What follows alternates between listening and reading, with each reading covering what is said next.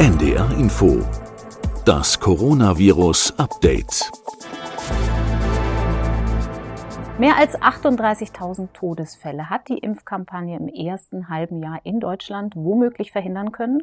So zumindest hat es das Robert Koch Institut in einer Modellrechnung abgeschätzt. Wie das so ist mit solchen Rechnungen, kann man die natürlich nicht eins zu eins auf die Wirklichkeit legen wie eine Schablone, aber es zeigt zumindest schon mal die Richtung, welche Bedeutung den Impfstoffen in der Pandemiebekämpfung zukommt.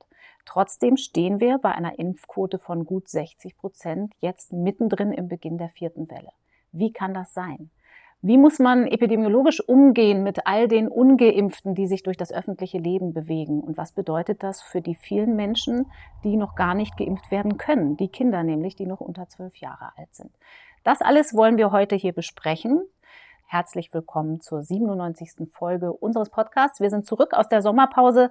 Heute ist Freitag, der 3. September 2021. Mein Name ist Corinna Hennig und wir melden uns heute in einem etwas ungewohnten Setting, weil wir ja sonst normalerweise nur zu hören sind, aber wir sind zu Gast im Hauptstadtstudio in Berlin und kommen ausnahmsweise auch einmal im Bild.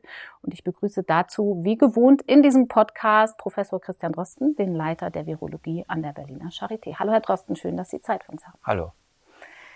Herr Drosten, ich habe mal nachgeguckt. Vor ungefähr drei Monaten, Anfang Juni, haben Sie in einer Podcast-Folge gesagt, ich gehe davon aus, dass wir Ende August, vielleicht bis Mitte September es schaffen werden, 80 Prozent der erwachsenen Bevölkerung doppelt geimpft zu haben. Und dann, so haben Sie es wörtlich gesagt, dann werden wir in eine bessere Situation kommen.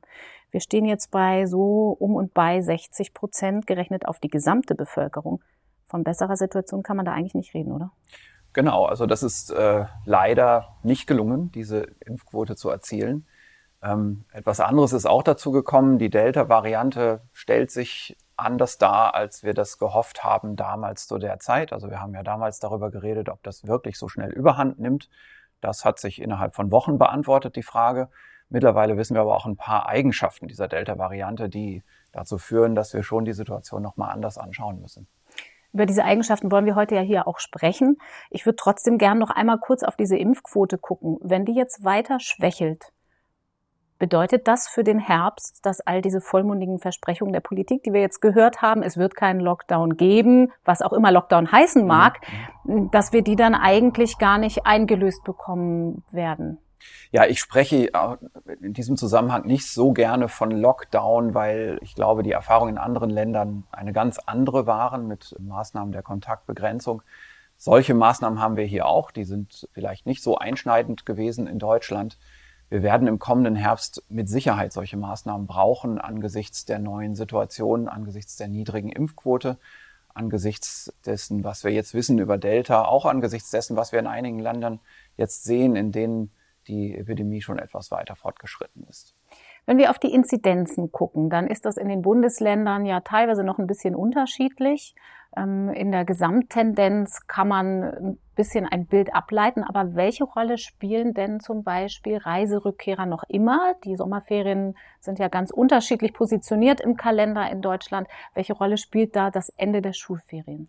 Naja, deutschlandweit betrachtet ist es natürlich so, dass man so einen Zufluss von Leuten hat, die das mitbringen. Es gibt sogar Zahlen dazu. Äh, ob die so genau sind, kann man jetzt nicht so genau sagen. Ich, ich würde die jetzt hier auch gar nicht nennen. Man kann sagen, es ist während dieser Urlaubszeit so ein konstanter Zufluss erfolgt. Der wird jetzt demnächst weniger werden. Die letzten Bundesländer kommen jetzt bald aus den Ferien zurück. Wir haben ja im Moment beispielsweise diese Beobachtung in Nordrhein-Westfalen mit einer sehr hohen Inzidenz in den Schulen wo man wahrscheinlich auch so einen Effekt sieht, dass viele Infektionen mitgebracht worden sind.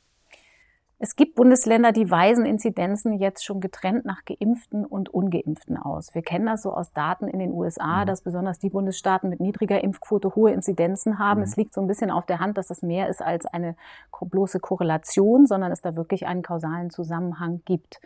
Die Geimpften liegen dann eher so im einstelligen Prozentbereich, was Infektionen angeht. Die Ungeimpften so bei 90 Prozent, wenn man das jetzt ganz grob über den Daumen verallgemeinert. Wie sinnvoll sind solche Zahlen eigentlich? Also die haben einen gewissen Informationswert, indem man sich daran immer wieder vergegenwärtigen kann, dass die Impfung doch ganz gut hilft. ich glaube jetzt nicht, dass man daran sehen kann, wie viel wirklich an Infektionstätigkeit beispielsweise in der geimpften Bevölkerung ist. Denn das ist ja zum Glück in den allermeisten Fällen eine unbemerkte Infektion. Also der normale Geimpfte oder die Geimpfte hat eben eine Infektion, die kann passieren, die wird aber meist gar nicht bemerkt oder die ist so harmlos, dass man sich deswegen jetzt nicht testen lässt. Darum tauchen diese Zahlen dann natürlich auch nicht in den Statistiken auf. Wenn man aber schaut, unter den positiv getesteten, wie viel waren geimpft, wie viel waren nicht geimpft, da fällt einem dann eben schon auf, die meisten waren nicht geimpft. Das wird sich aber natürlich, wenn der Impffortschritt weitergeht, auch ganz ändern. Also das einfachste Szenario ist hier, sich zu denken, was wäre denn, wenn die ganze Bevölkerung geimpft wäre, dann wären ja alle positiv Getesteten eben auch vorher geimpft gewesen. Sagt uns das allzu viel über die Gefährdung? Eigentlich nicht. Nicht wirklich. Wenn man in die Krankenhäuser guckt, dann kriegt man aber natürlich einen etwas deutlicheren Blick noch, weil es da wirklich um die Fälle geht, um die es uns ja auch eigentlich geht. Und auf den Intensivstationen, ich habe mal ins Divi-Intensivregister geguckt, ist zurzeit ein Viertel der Patienten dort zwischen 50 und 59 Jahre mhm. alt und immerhin noch so ungefähr jeder Zwölfte ist aber 30 bis 39 mhm. Jahre. Das heißt, die Bedeutung der Normalstation nimmt auch zu. Das sind die Intensivstationen, aber Jüngere haben ja oft vielleicht, wenn sie einen schweren Verlauf haben, keinen so schweren wie ältere. Was sagt uns das mit Blick auf die Belastung der Krankenhäuser?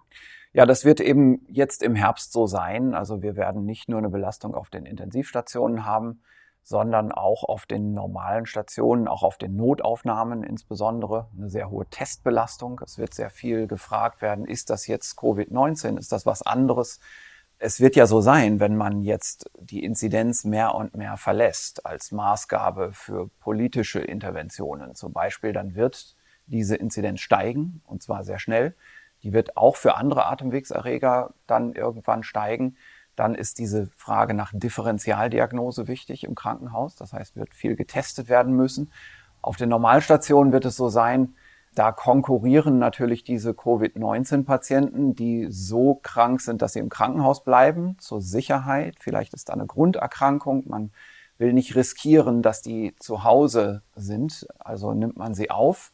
Dann konkurrieren die natürlich um Betten mit Patienten, die eigentlich andere Probleme haben, also mhm. mit den ganz normalen Krankenhauspatienten. Das wird also eine Belastung sein.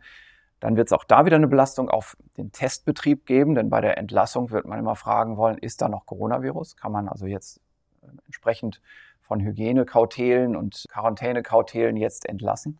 Das nimmt gleichzeitig jetzt aber auch nicht die Belastung von den Intensivstationen weg. Denn wir haben weiterhin die Älteren. Die Impfquote bei den Älteren ist leider ähm, nicht gelungen, äh, über 90 Prozent zu heben. Ich glaube, bei 81 Prozent genau, stehen wir sind, über 60. Genau, ne? also wir sind gerade ähm, im Bereich von 1, 82 Prozent in diesem, in diesem Fenster.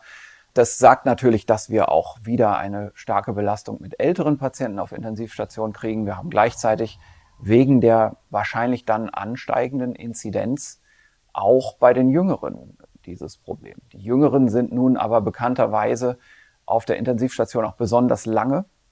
Die halten dieses, diesen Kampf auch länger durch. Weil sie seltener versterben auch. Ja. Und das bringt natürlich eine langfristige Belastung der Intensivbetten. Deswegen bin ich nicht optimistisch für die Situation in den Krankenhäusern. Es ist vor wenigen Tagen eine Studie im Lancet erschienen, die das versucht abzuschätzen, was wir vor der Sommerpause in den Daten in England schon so ein bisschen mhm. gesehen haben, aber sie waren da immer noch sehr zurückhaltend, mhm. haben gesagt, ja, da gibt's viele Störfaktoren, da kann man jetzt noch nicht klar so eine Hausnummer benennen, ja. Delta macht auch um so und so viel kränker. Aber Delta macht offensichtlich kränker und was man da versucht hat, ist Störfaktoren wie Alter zum Beispiel rauszurechnen, denn wir müssen uns klar machen, in der vorherigen Welle hat Delta noch keine Rolle gespielt. Da war es die Alpha-Variante. Ja. Davor war es der Wildtyp des Virus, den wir davor kannten aus Wuhan. Und je mehr Menschen trotzdem, auch wenn die Impfquote noch nicht ideal ist, geimpft sind, umso mehr Jüngere, wie wir es gerade besprochen haben, erkranken. Und darum kann man nicht das einfach miteinander vergleichen. Die haben das nun aber rausgerechnet und kommen dann nach Ausrechnung dieser Störfaktoren darauf, dass mit der Delta-Variante das Risiko, ins Krankenhaus eingewiesen werden zu müssen, doppelt so hoch ist mhm. wie mit der Alpha-Variante. Ist das plausibel? Ja, das ist leider plausibel. Es gibt diese Studie, ähm, die Zahlen sind natürlich noch ein bisschen differenzierter zu betrachten, wenn wir das hier machen wollen. Was dort also gemacht wurde, ist eine Studie an 43.000 Krankenhauspatienten ungefähr, die Ende März bis Ende Mai oder nicht Krankenhaus, sondern überhaupt getesteten Patienten Ende März bis Ende Mai aufgetaucht sind in England und davon kann man dann schauen, wer wird hospitalisiert, wer geht ins Krankenhaus nach dem positiven Test. Und ohne da jetzt in, in die letzten Details einsteigen zu wollen, die, die Hazards Ratio, also ein Begriff, den wir ja früher schon mal äh, eingeführt haben, also so ein Begriff für ein relatives Risiko, ist 2,26 adjustiert für die Krankenhausaufnahme. Das heißt, 2,26 mal so wahrscheinlich ist es, wenn man ein Delta-Virus hat, dass man danach ins Krankenhaus muss nach der PCR-Diagnose, wie wenn man ein Alpha-Virus hat. Bei einem anderen Kriterium, wenn man sagt, wir zählen mal jetzt nicht nur das Krankenhaus, sondern wir zählen auch noch die Besuche in den Notaufnahmen mit. Da ist diese Hazards Ratio 1,45. Das mhm. heißt, alle Patienten gehen irgendwie mal eher in die Notaufnahme. Da gleicht sich das wieder so ein bisschen aus. Da stellt sich es nicht mehr so überdramatisch dar. Und interessanterweise gibt es auch einen Zahlenwert für Krankenhausaufnahme trotz Impfung. Es gibt ja Personen, die sind vollständig geimpft. Und bei denen ist diese Hazards Ratio 1,94. Also auch da sind diese zum Glück selten auftretenden Aufnahmen von Delta-Patienten gegenüber Alpha-Patienten ähm, doppelt so wahrscheinlich. Hier sind es allerdings sehr kleine Zahlen. Also das ist eben zum Glück sehr selten. Das ist hier in der Studie so selten, dass man das auch statistisch schon für wackelig halten muss. Aber insgesamt, wenn man sich diese drei Zahlen anschaut, 2,26, 1,45, 1,94, wie man es dreht und wendet, man kommt darauf, dass einfach dieses Delta-Virus offenbar so wie die Patienten von der Straße weg diagnostiziert werden, eher ins Krankenhaus müssen. Mhm. Und das heißt natürlich, das macht eine deutlich schwerere Erkrankung. Wie viel Sinn macht es vor dem Hintergrund, den wir jetzt gerade besprochen haben? Krankenhauseinweisungen, Delta macht kränker, Inzidenzen unter Jüngeren tatsächlich sich von der Inzidenz als zentralem Parameter für die Pandemiesteuerung zu verabschieden, so wie es die Politik ja gerade relativ öffentlichkeitswirksam getan hat? Also ich glaube, wir brauchen die Inzidenz weiterhin, um weiter auch diese Situation beobachten zu können. Also in Deutschland haben wir nicht diesen Datenstrom, diese Konnektivität, dass wir also sagen können, da ist ein Patient, der ist ja registriert, der hat ja eine Nummer und von da können wir sein ganzes Schicksal durchs Gesundheitssystem mhm eindeutig verfolgen. Das geht in England. Bei uns haben wir das nicht aus verschiedensten Gründen. Das liegt am Datenschutz, das liegt aber auch daran, dass bestimmte Forschungsstrukturen in Deutschland nicht existieren dafür. Und wir haben ja nichts anderes in Deutschland als beispielsweise die Konnektivität zwischen Inzidenz und Krankenhausaufnahmen mal über die Zeit zu vergleichen, wie sich das so entwickelt. Wir haben diese Krankenhausaufnahme-Meldepflicht ja erst im Sommer überhaupt eingeführt und dieses System funktioniert noch gar nicht reibungsfrei. Das heißt, die Inzidenz jetzt zu verlassen, wäre ein Blindflug und natürlich ähm, wird man die auch nicht verlassen. Also was ja im Moment in der Politik stark gefordert wird, ist, dass man die Inzidenz nicht mehr zur Maßgabe oder zur alleinigen Maßgabe von politischen Entscheidungen macht. Das ist sicherlich ein Weg, den man auch gehen kann.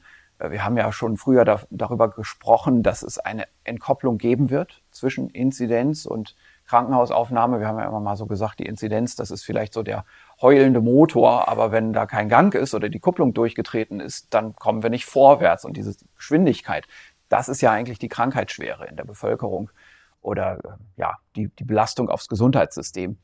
Und wir wissen nicht genau, wo wir stehen, aber wir brauchen ja doch beides. Also wir brauchen die, die Geschwindigkeit und wir brauchen auch eine Drehzahlmesser. Den kann man jetzt nicht ignorieren. Und der wird auch nicht ignoriert. Das Robert Koch Institut zeichnet das ja weiter auf. Mhm.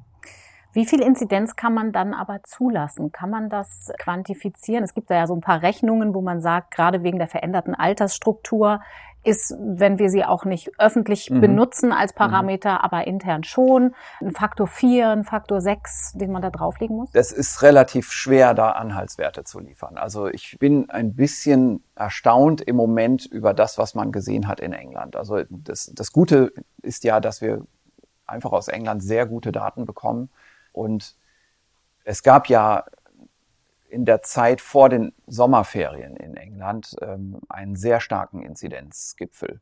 Manche sagen, das liegt an der Fußball-Europameisterschaft. Äh, Es liegt sicherlich auch daran, dass in England überhaupt das gesellschaftliche Leben zu der Zeit ja schon sehr stark geöffnet wurde. Maßnahmen wurden ganz fallen gelassen.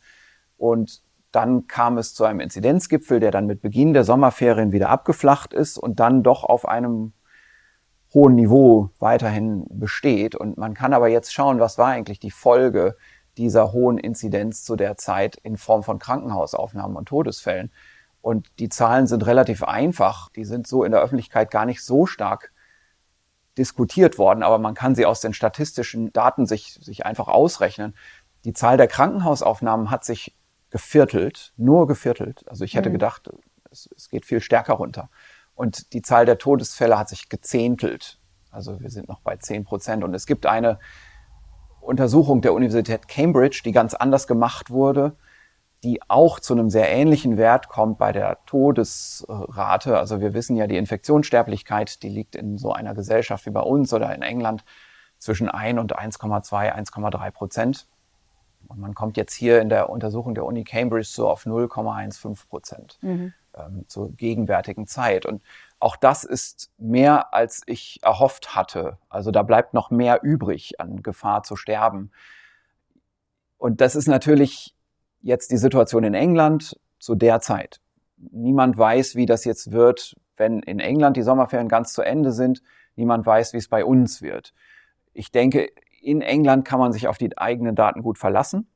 Man hat dort in den Herbst hinein, glaube ich, jetzt eine ganz große Chance, dass man in ein anderes Fahrwasser kommt. Und zwar deswegen, ich weiß nicht, ob ich jetzt zu weit aushole, aber wir haben dort, das können wir vielleicht auch gleich nochmal separat benennen, andere Seroprävalenzwerte als bei uns, andere Impfquoten. Bei uns ist es so, ohne jetzt Zahlen zu nennen, wir sind da noch lange nicht, wo man in England ist. Und wir können uns einfach nicht jetzt in nächster Zeit darauf verlassen, dass so ein bisschen an neuer Infektionstätigkeit wieder das letzte bisschen an Bevölkerungsempfänglichkeit verschließt durch neue Immunität und dass man dann in einen relativ ruhigen Herbst und Winter reinkommt, sondern wir sind tatsächlich noch so gelagert, dass wir in der höchst empfänglichen Bevölkerungsgruppe zu wenig geimpft haben. Und dort wird das Virus dann wieder hingehen und Todesfälle verursachen. Und wir haben auch in der großen Gruppe der unter 60-jährigen Erwachsenen viel zu wenig geimpft. Und das wird natürlich zu einer, zu den gesellschaftlichen Prozessen führen. Also nicht nur die Krankenhausbelastung, die wir gerade schon mal kurz besprochen haben, sondern all diese Überlegungen Richtung, was kann man jetzt notfallmäßig machen. Also jetzt sehen wir, die Inzidenz schnellt nach oben. Das wird kommen, dieser Eindruck wird kommen. Wie kann man jetzt intervenieren? Man mhm. kann ja jetzt nicht plötzlich beschließen, alle mal doch schnell noch zu impfen, zumal das ja nicht geht. Wir haben keine Impfpflicht oder ähnliche Dinge.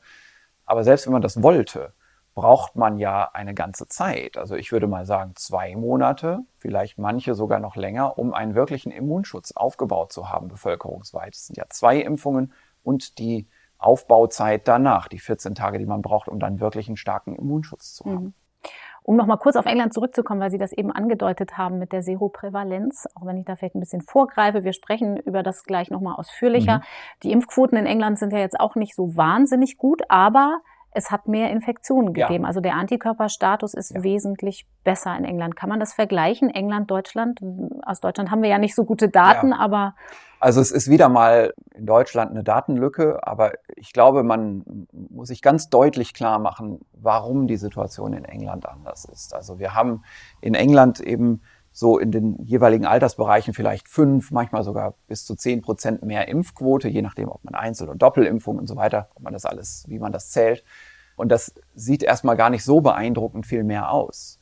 Aber auch dazu kann man schon was sagen. Und zwar, man muss sich einfach mal klar machen, der Unterschied zwischen 90 und 95 Prozent, das ist eine Verdopplung. Denn wir rechnen ja hier die Lücke zu den 100 Prozent und wir rechnen nicht die, die 90. Das ist also nicht mal gerade 5 Prozent mehr, sondern das ist das Doppelte.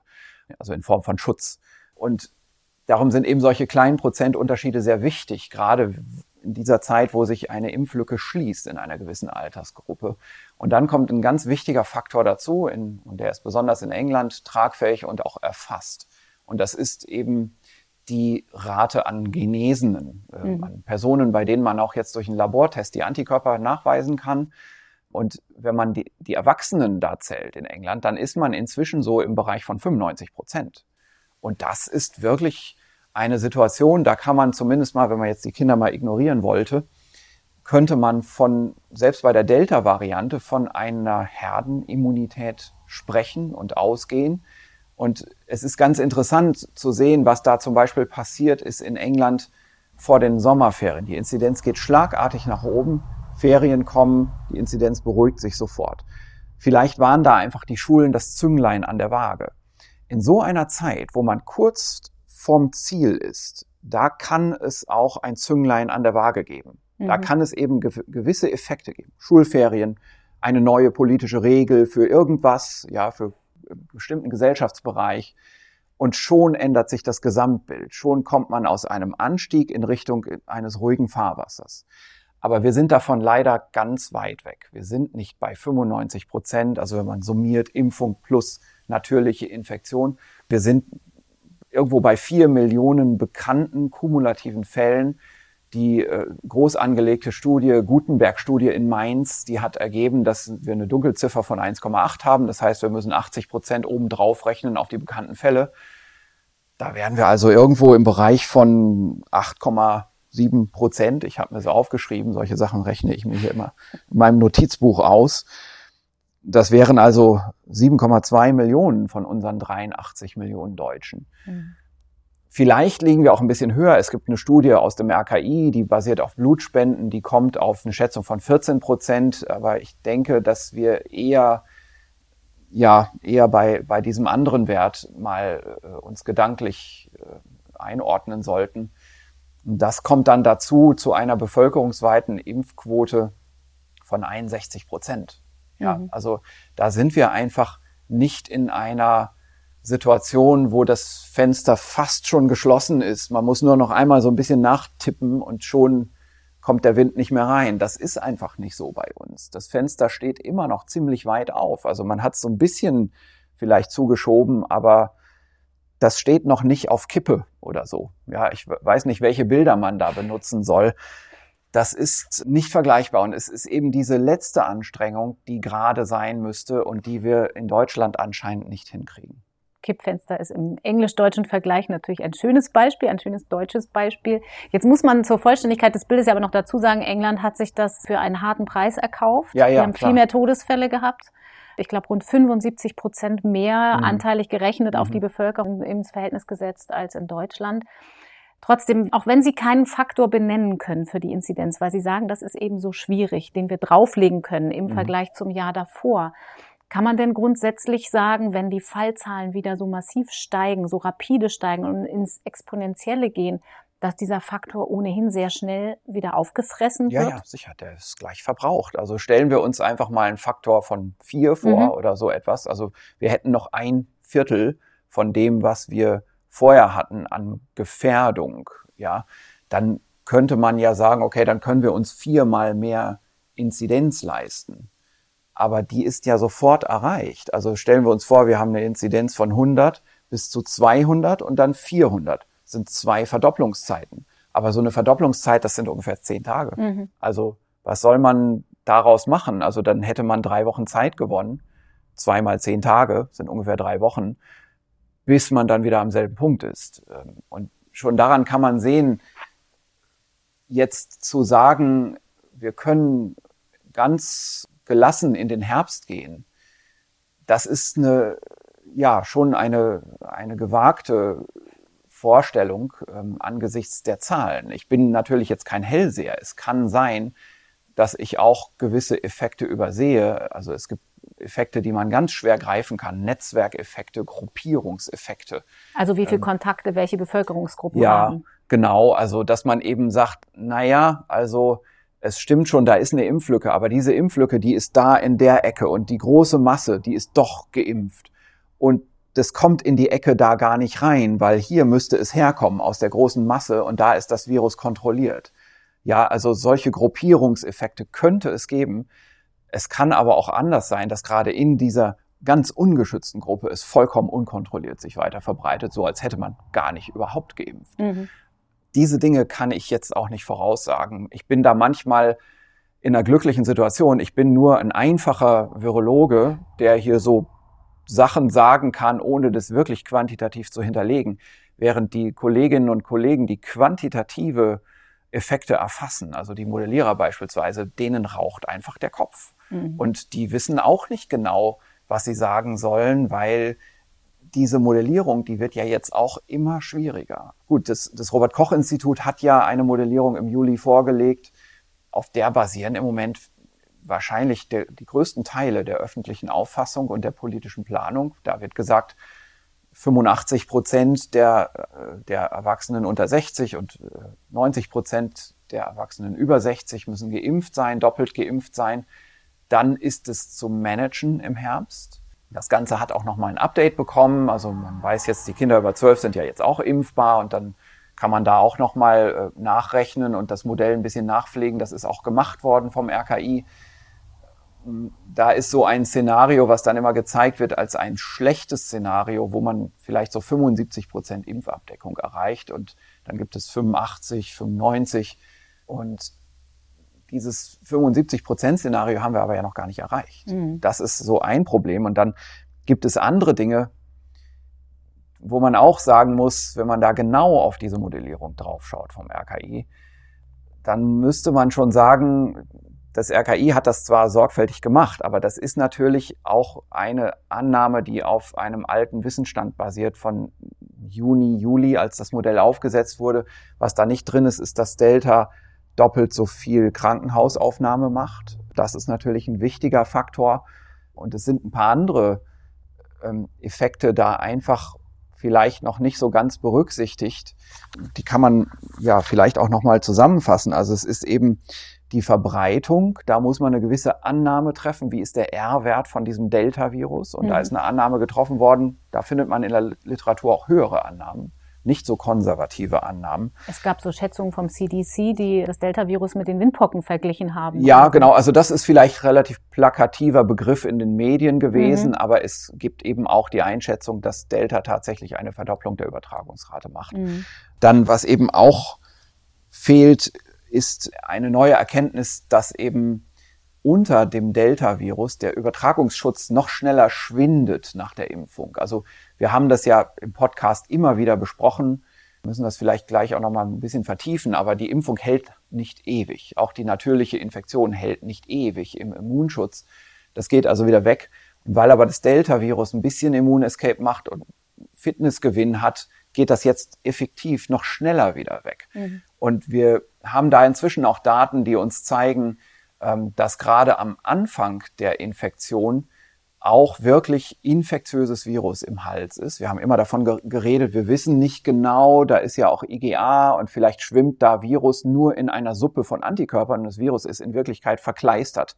IgA und, sind die Antikörper, die genau, auf der Schleimhaut eine Rolle spielen. Genau. Und äh, das scheint in Grenzen auch so zu sein.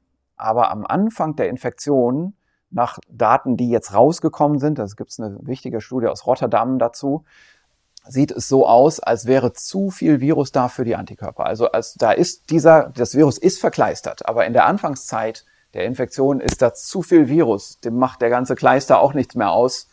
Das wird offenbar infektiös abgegeben. Man kann also Virus in Zellkultur isolieren in der Frühphase der Geimpften, die sich dann infizieren. Das mhm. heißt, und, und das ist natürlich, wenn, wenn ein Modellierer das hört, ist das ein Alarmsignal. Denn wir haben ja in diesen Modellen die Annahme, dass diejenigen, die das überstanden haben, das so schnell nicht wieder kriegen und auch nicht mehr wirklich weitergeben können.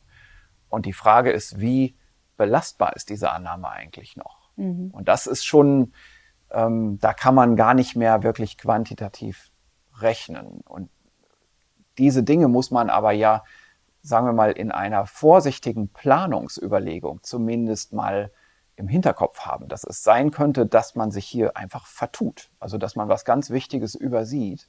Und ich, ich möchte da jetzt alles andere als jetzt Panik verbreiten oder so. Ich will nur darauf hinweisen, mit den kalten Temperaturen wird der Infektionsdruck wieder steigen. Und die Vorstellung, dass wir jetzt ohne Maßnahmen in den Herbst gehen können, halte ich für naiv. Und selbst mit den Maßnahmen muss man überlegen, ob nicht das Delta-Virus eben die Karten neu gemischt hat in diesem Spiel und ob wir nicht uns täuschen. Mhm.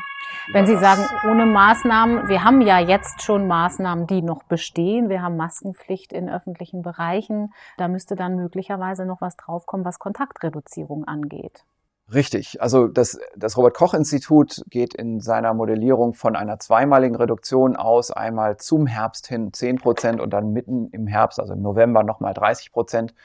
Gegenüber dem, was so im Sommer war, ist das fast eine Halbierung. Was bedeutet das? Es ist ein bisschen schwer zu greifen. Das ist etwas mehr noch als im Frühjahr gewesen ist.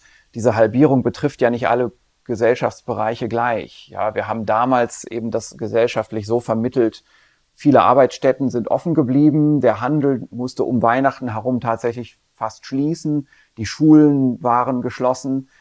Man teilt sich diese Last auf. Also mhm. diese Reduktion der Kontakte wird auf verschiedene Gesellschaftsbereiche verteilt. Und in einigen Bereichen ist die Last besonders hoch, weil in anderen Bereichen die Last nicht mitgetragen wird. Also so ist das gesellschaftlich zu vermitteln. Und ich finde es ehrlich gesagt absolut schrecklich, dass wir darüber jetzt wieder hier reden müssen. Ich hatte wirklich gedacht, wir kommen aus der Sommerpause mit einer hohen Impfquote und können im Prinzip jetzt nochmal so ein bisschen in ein paar Podcast-Folgen feiern, wie gut wir das doch alles hingekriegt haben in Deutschland. Und dann so langsam kommen wir in ein anderes gesellschaftliches Fahrwasser. Und jetzt muss ich hier doch wieder äh, solche, ja, solche mahnenden Dinge sagen. Und das aus diesem dummen Grund, weil wir die Impfquote nicht erreicht haben. Mhm. Und es ist wirklich eben so, dass man schon sagen kann, auch mit dem Delta-Virus ist das zu schaffen. Also wenn wir eine Impfquote von 90, 95 Prozent schaffen würden, das ist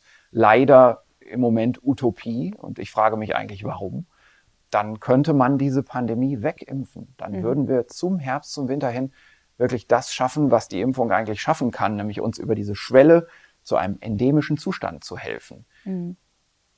Sie haben eben schon so ein wichtiges Thema angesprochen, äh, Stichwort Impfdurchbrüche. Das wird viel diskutiert gerade. Da würde ich gerne gleich äh, drauf kommen.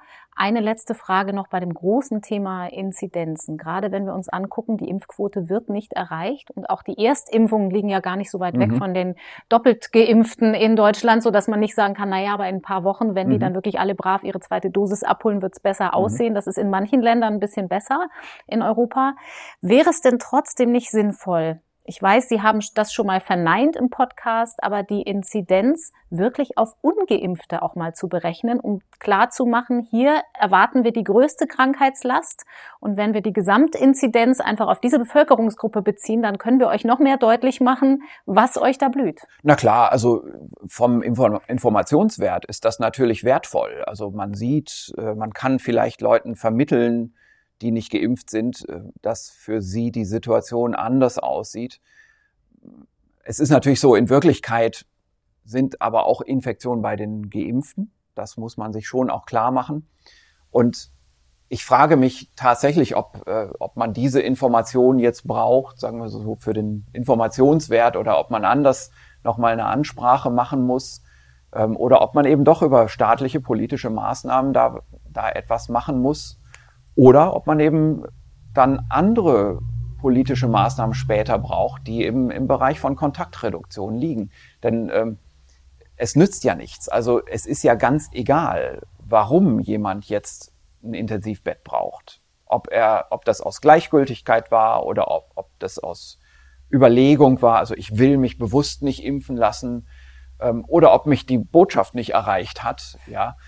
Ganz egal, ich brauche ein Intensivbett und ich werde ja auch nicht abgewiesen im Krankenhaus. Es wird ja im Krankenhaus niemand sagen, Moment mal, Sie sind aber nicht geimpft, Sie hätten sich doch impfen können. Jetzt äh, fährt der Krankenwagen mal wieder zurück nach Hause. Das passiert ja nicht. Das heißt, die Belastung aufs Gesundheitssystem kommt und die Politik muss was machen.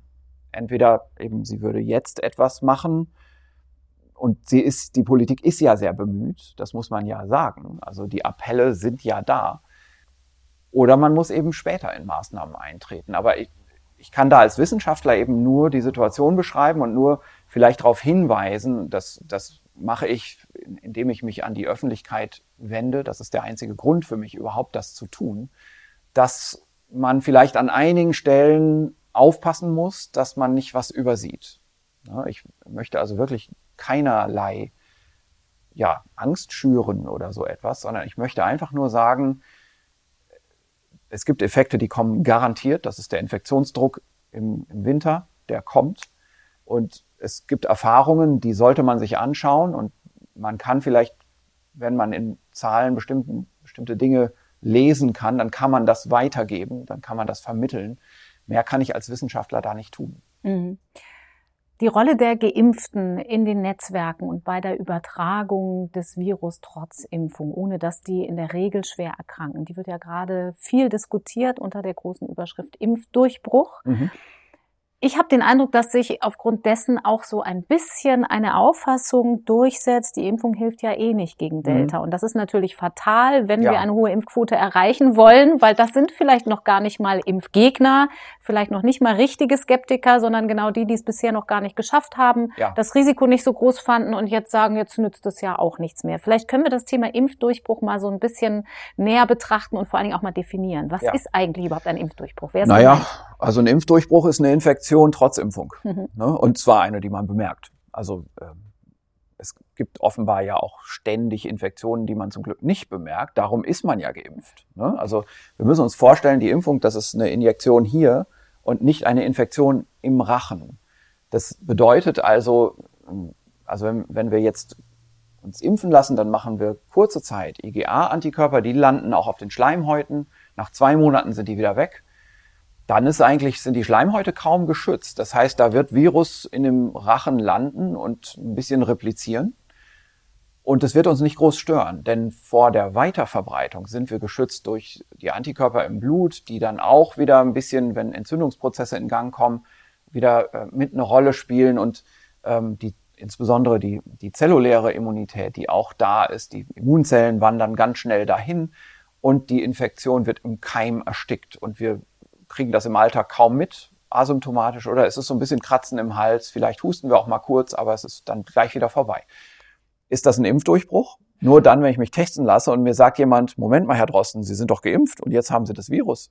Dann mhm. sage ich, okay, das ist ein Impfdurchbruch. Aha. So, also dieses Wort Durchbruch klingt ja schon irgendwie so schrecklich, aber das ist meistens der Impfdurchbruch, ja. Und dann gibt es so Arten, solche Impfdurchbrüche zu zählen. Und da wird es eben ein bisschen schwierig, wenn man die Studien jetzt anschaut. Ich habe manchmal so ein bisschen das Gefühl, inzwischen die Allgemeinheit, die Öffentlichkeit ist so ein bisschen evidenzgeblendet. Also wir haben inzwischen ja für alles eine Studie. Und diese Studien, die werden über Pressemitteilungen in die Medien gespült und dann kommen die abends in den Hauptnachrichtensendungen und man fragt sich, wow, gehört das jetzt hier hin, wenn man als Wissenschaftler diese Studie gelesen hat, dann denkt man sich schon, hm, also das müsste jetzt nicht in die Hauptnachrichten, das mhm. wird bestimmt missverstanden. So, und jetzt gibt es zum Beispiel bei dem Thema Impfdurchbruch zwei Sorten von Studien. Die einen sind die, die Impfdurchbrüche geradezu suchen. Ähm, zum Beispiel gibt es jetzt eine Studie aus Israel im New England Journal publiziert bei Krankenhausmitarbeitern, sind ungefähr 1500, also 1497 und davon gab es 39 Durchbruchinfektionen. Und jetzt ist natürlich die Frage, das ist ja eigentlich gar nicht mal so wenig. Also so 40 von 1500 ungefähr, hätte ich gar nicht gedacht, so viele. Aber jetzt muss man sich natürlich klar machen, das ist eine Studie, die hat danach gesucht. Und in welchem Setting ist das passiert? Das ist bei medizinischem Personal, wo man ja ganz früh angefangen hat zu impfen. Da wusste man, aha, die sind geimpft. Und jetzt, wenn wir jetzt eine Studie machen wollen, wenn wir die Ersten sein wollen, die sowas publizieren, dann gehen wir doch zu denen hin. Mhm. Die sind als erstes geimpft. Gleichzeitig, die sind ja greifbar. Die sind hier in unserem Krankenhaus, unsere Kollegen. Also testen wir die ständig mit der PCR. Wenn ich aber als Normalbürger eine Durchbruchinfektion bekomme, dann sehe ich die ja nur wegen Symptomen, sonst würde ich mich ja gar nicht testen lassen. So, und hier hat man aber die ganze Zeit den Leuten hinterher getestet. Ein, zweimal in der Woche eine PCR gemacht. Dann sieht man auch ganz asymptomatische Durchbruchinfektionen und dann sind das natürlich viel mehr. Und dann ist natürlich die Frage, bei diesen Krankenhausmitarbeiterstudien, wie ist denn die Exposition? Also ich als Normalbürger würde mir meine Durchbruchsinfektion vielleicht in der Straßenbahn holen, ohne es zu merken oder sowas. Das ist schon selten. Ich fahre nicht so oft Straßenbahn. Während aber jemand, der als Krankenpfleger zum Beispiel in so einem Krankenhaus arbeitet, jeden Tag auf der Notaufnahme Kontakt mit hochinfektiösen Patienten hat. Und der kriegt natürlich auch eine Durchbruchsinfektion mit einer gewissen Wahrscheinlichkeit. Also man könnte sagen, je genauer man hinschaut, je stärker die Exposition und eine Sache noch, je länger man wartet. Mhm. Also wir können ja auch sagen, stellen wir uns vor, 100 Prozent der Bevölkerung werden geimpft, dann sind demnächst alle Infektionen Durchbruchsinfektionen. Und jetzt müssen wir nur warten, dann werden das immer mehr, denn wir kommen in einen endemischen Zustand rein. Also das integriert auch noch über die Zeit. Ja, so also diese Art von Studie, die ist interessant, aber die ist auch nicht so, dass sie die Realität reflektiert.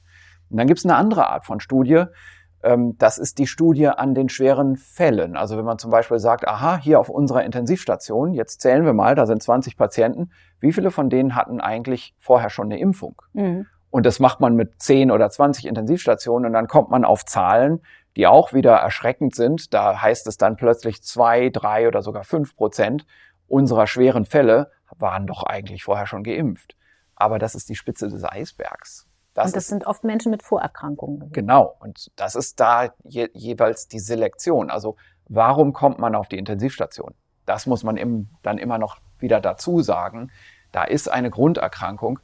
Und häufig ist es sogar so, dass man gar nicht genau weiß, ob der Einweisungsgrund überhaupt Corona war. Also mhm. da sprechen wir nicht nur von einem, von einem Risiko, das sich erhöht für einen schweren Corona-Verlauf, wenn die Infektion kommt und dann kommt man auf die Intensivstation, sondern da sind dann zum Teil auch Fälle dabei, die sind wegen was anderem auf der Intensivstation und dann hat man auf der Station obligatorisch die Patienten getestet und gesehen, hups, der hat ja Corona. Das ist ja das, was wir bei Kindern auch schon früh gesehen haben in der Pandemie, weil die möglicherweise asymptomatisch waren. Das haben die Kinderärzte ganz oft so formuliert, auch in der Öffentlichkeit. Da ist ein Kind ins Krankenhaus gekommen wegen irgendwas mhm. ganz anderem. Dann hat man einen PCR-Test gemacht aus Pandemiegründen und hat dann festgestellt, das Kind ist Corona-positiv. Und genau sowas sehen wir jetzt möglicherweise auch bei Geimpften. Das heißt, um es nochmal festzuhalten, die Impfung wirkt nicht gegen Delta. In der persönlichen Impfmotivation ist Quatsch, weil sie nach wie vor schützt vor schweren und möglicherweise auch auch vor moderaten Verläufen ich möglicherweise gar nichts mehr merke. Aber epidemiologisch gesehen ist es natürlich trotzdem nicht ganz egal. Zum Beispiel Sie und ich, wir haben Kinder. Wenn wir uns jetzt infizieren an irgendeiner Stelle, tragen wir es vielleicht nach Hause und stecken einen ungeimpften Menschen an. Genau, in der Einzelfallbetrachtung ist das so. Ne? Und das ist tatsächlich, also wir haben zum Beispiel vorhin ja gesagt, als wir die eine Studie besprochen haben, auch Geimpfte kommen mit Delta doppelt so häufig ins Krankenhaus wie mit Alpha. Ich habe aber auch dazu gesagt, das waren aber so kleine Zahlen, dass das statistisch schon wackelig ist. Ne? Das heißt, das ist extrem wenig, dass man überhaupt entweder Alpha oder Delta bekommt als Geimpfter. Wenn man sich klar macht, wie viele, jetzt, das war eine Studie in England, wie viele in England ja schon geimpft sind. Ne? Mhm. So, das ist die Bevölkerungsbetrachtung und es ist ganz klar, man muss sich unbedingt impfen lassen. Das ist ein super Schutz, auch gegen Delta. Während in der Individualbetrachtung die Überlegung eine Rolle spielt, was ist hier los im Hals? Wenn ich jetzt auch eine stille Infektion kriege, die ich gar nicht bemerke. Mhm. Ja, da kann Virus sein. Und gerade bei Delta haben wir jetzt Labordaten, die uns sagen, da ist am Anfang, wo das Virus so richtig hochkocht, auch mehr Virus als neutralisierende Antikörper im Rachen. Und das heißt, am Anfang dieser stillen, unbemerkten Infektion, die wir trotz Impfung dann haben können, sind wir wahrscheinlich infektiös. Und das ist aber leider dummerweise gerade die Phase, wo ja diese Infektion übertragen wird. Zwei Tage vor, zwei Tage nach Symptombeginn. Und auch ohne, dass da Symptome sind, dieser Zeitpunkt des Symptombeginns, den können wir uns da ja immer noch hindenken. Mhm stellen uns vor, die Symptome wären ultra mild. Ja, dann können wir aber doch sagen, diese ganz milden Symptome, die gingen da los. Zwei Tage vorher, zwei Tage nachher sind wir wahrscheinlich als Geimpfter doch auch noch infektiös. Ähm, und das müssen wir in die Berechnung mit reinrechnen. Und dann muss ich leider nochmal einen Nachsatz sagen. Wir sind infektiös, aber wir sind dennoch wieder nicht so infektiös wie ein Ungeimpfter. Also das kommt nochmal dazu. Das ist also eben wieder mal nicht schwarz und weiß Wir sind nicht weiß, wir sind grau. Ein Geimpfter ist schwarz. Mhm. So, vielleicht. Heißt das denn aber nicht, dass es trotzdem Sinn machen würde, in bestimmten Situationen Geimpfte auch mit einem Schnelltest sicherheitshalber eine Maßnahme mehr zu testen? Also da, ja, also genau, das ist wieder ein ganz eigenes neues Thema. Also diese Testung, das muss man vielleicht einfach mal vor, vorweg sagen, ist grundsätzlich eine Krücke. Egal, ähm, wie wir das benutzt haben in der Vergangenheit. Es gibt natürlich besondere Bereiche, da ist es durchaus sehr nützlich, aber insgesamt betrachtet ist das schlechter als die Impfung. Und das ist, glaube ich, was wir uns einfach klar machen müssen. Also die Wissenschaft hatte für die Gesellschaft ein großes vorläufiges Angebot, das war die Testung, solange wie der Impfstoff noch nicht fertig ist. Jetzt ist der Impfstoff aber da und zwar in ausreichender Menge. Und jetzt ist immer die bessere Antwort die Impfung. Mhm. Und unter diesen Kautelen muss man auch als Wissenschaftler dann so langsam mal darüber nachdenken, ob es nicht schädlich ist, wenn man zu sehr, sagen wir mal, für die weitere Testung argumentiert bei den Geimpften. Denn die Geimpften müssen doch auch was davon haben, dass sie geimpft sind im Alltag. Mhm. Und es ist doch auch wirklich so, dass da weniger Virus ist, wenn man geimpft ist. Selbst in einer Situation der Durchbruchsinfektion sind wir nicht, sind wir nicht schwarz, sondern nur grau in irgendeiner Schattierung. Mhm. Ja? Und wir sind eben nicht so infektiös. So, und um nochmal auf diese Testfrage zu kommen und die vielleicht mit einem Alltagsbeispiel zu beantworten, stellen wir uns mal in dieser, in diesem Herbst ein Restaurant vor. Ne? Und wir sind jetzt in einem Stadtteil, wo 90 Prozent der Leute geimpft sind. Das ist ein gut situierter Stadtteil, wo vielleicht die Leute eine hohe Impfquote haben und die gehen abends ins Restaurant, dann sitzen die da. 20 Leute vielleicht, ist ein kleines Restaurant, ja, und dann hat man direkt an der Tür eine Testgelegenheit, ein Testzentrum oder von mir aus wird an der Tür getestet. So, jetzt sitzen da diese Geimpften und einer oder zwei von denen werden ein bisschen Virus im Hals haben, ohne das zu merken. Ne? Das wird so sein. Und jetzt kommt da an der Tür einer rein und den testet man positiv. Den lässt man jetzt nicht ins Restaurant. Der ist nicht geimpft. Also der will sich frei testen. Den lässt man nicht rein. Dem kann man ja jetzt eigentlich nur sagen, es tut, tut mir leid für Sie. Sie sind positiv. Ich wünsche Ihnen einen guten Verlauf, dass, dass Sie keinen schweren Verlauf haben. Aber mehr als diesen Wunsch kann ich ihm nicht geben. Der hat nichts davon für sich selbst. Die Frage ist, hat jetzt der Rest der Gesellschaft, also die 20 Leute, haben die was davon, dass er nicht ins Restaurant durfte? Eigentlich nicht. Denn da sitzen sowieso ein oder zwei, die unbemerkt schon infiziert sind. Und den anderen ist es auch relativ egal. Die sind geimpft und die meisten sind dadurch wirklich komplett geschützt. Während der andere, der rein will ins Restaurant, negativ ist. Den testet man und sagt, okay, Sie sind zwar nicht geimpft, aber Sie sind negativ getestet. Sie können bei uns reinkommen und können sich an den Tisch setzen was hat man jetzt davon? Also der wird sich ja in dem Restaurant wahrscheinlich infizieren, weil einer von den Geimpften unbemerkt infiziert ist und neben dem sitzt. Und dann hat man den auch dadurch nicht geschützt. Also die, die Impfung hat eben eine Infektionskontrolle in sich selbst, während die Testung nur ein Anzeiger ist. Und dieser Anzeiger ist nützlich, wenn man den bevölkerungsweit hat. Also wenn man beispielsweise ähm, so wie im letzten Frühjahr, 10 Millionen Tests pro Woche macht. Also Antigen und PCR zusammengerechnet. Und dann weiß, da sind überall in der Bevölkerung ganz viele solche Anzeiger. Diese Anzeigen von Infektionen, die haben ja dann Konsequenzen, nämlich Quarantäne. Mhm. Und das ist dann das, was eigentlich die Weitergabe durchbricht. Nicht die Testung selbst, sondern die Quarantänemaßnahmen, die Folgen. Aber das ist nur etwas, bevölkerungsweites und was nur funktioniert, wenn man auch bevölkerungsweit testet. Wenn man in einer individualmedizinischen Situation ist, bringt das nichts mehr. Und Sie haben schon recht. Also man könnte natürlich auch sagen, an der Tür des Restaurants müssen sich alle immer testen, ob geimpft oder nicht. Das stimmt. Dann würde man diesen einen oder die zwei, die unbemerkt infiziert sind, vorher rausfiltern. Die dürften dann auch nicht essen gehen. Aber erstens, ich bezweifle, dass das gut für die Impfadhärenz wäre. Also ich glaube, dann hätte man wirklich noch die, den letzten Enthusiasmus für die Impfung zerstört bei Leuten, die jetzt nicht speziell sich mit mhm. medizinischen Problemen beschäftigen wollen. Und man hätte auch gleichzeitig ein ungeahntes logistisches Problem geschaffen, ähm, denn auch jetzt ist es wieder so, die Testkapazität die ist nicht unendlich. Die ist zwar ziemlich groß und die Labore können noch deutlich mehr leisten, aber ich glaube ehrlich gesagt, die werden im Labor äh, im Herbst ihre Laborkapazität wieder für Patienten brauchen, im Krankenhaus und in, mhm. in den Arztpraxen. Und ähm, gleichzeitig hätten wir unterm Strich dann ähm, einen ganz großen Teil der Impfung, nämlich den gesellschaftlich, kulturellen, wirtschaftlichen Nutzen der Impfung einfach über Bord geworfen. Mhm. Und das können wir ja nicht machen. Also wir wollen ja durch die Impfung eben schon auch einen Bevölkerungseffekt erzielen. Also auch wenn die STIKO sagt, es geht nur um den Nutzen für das Individuum, das ist die Sicht der STIKO, die ist nicht falsch deswegen, aber die ist nicht komplett. Wir wollen auch den Bevölkerungsnutzen. Wir wollen die Kultur retten, wir wollen die Gastronomie wieder öffnen, wir wollen ähm, all diese Bereiche, allem voran natürlich auch den Schul- und Bildungsbetrieb. Mhm. Das alles ist ja auch ein ganz hohes Gut, das wir durch die Impfung wieder herstellen.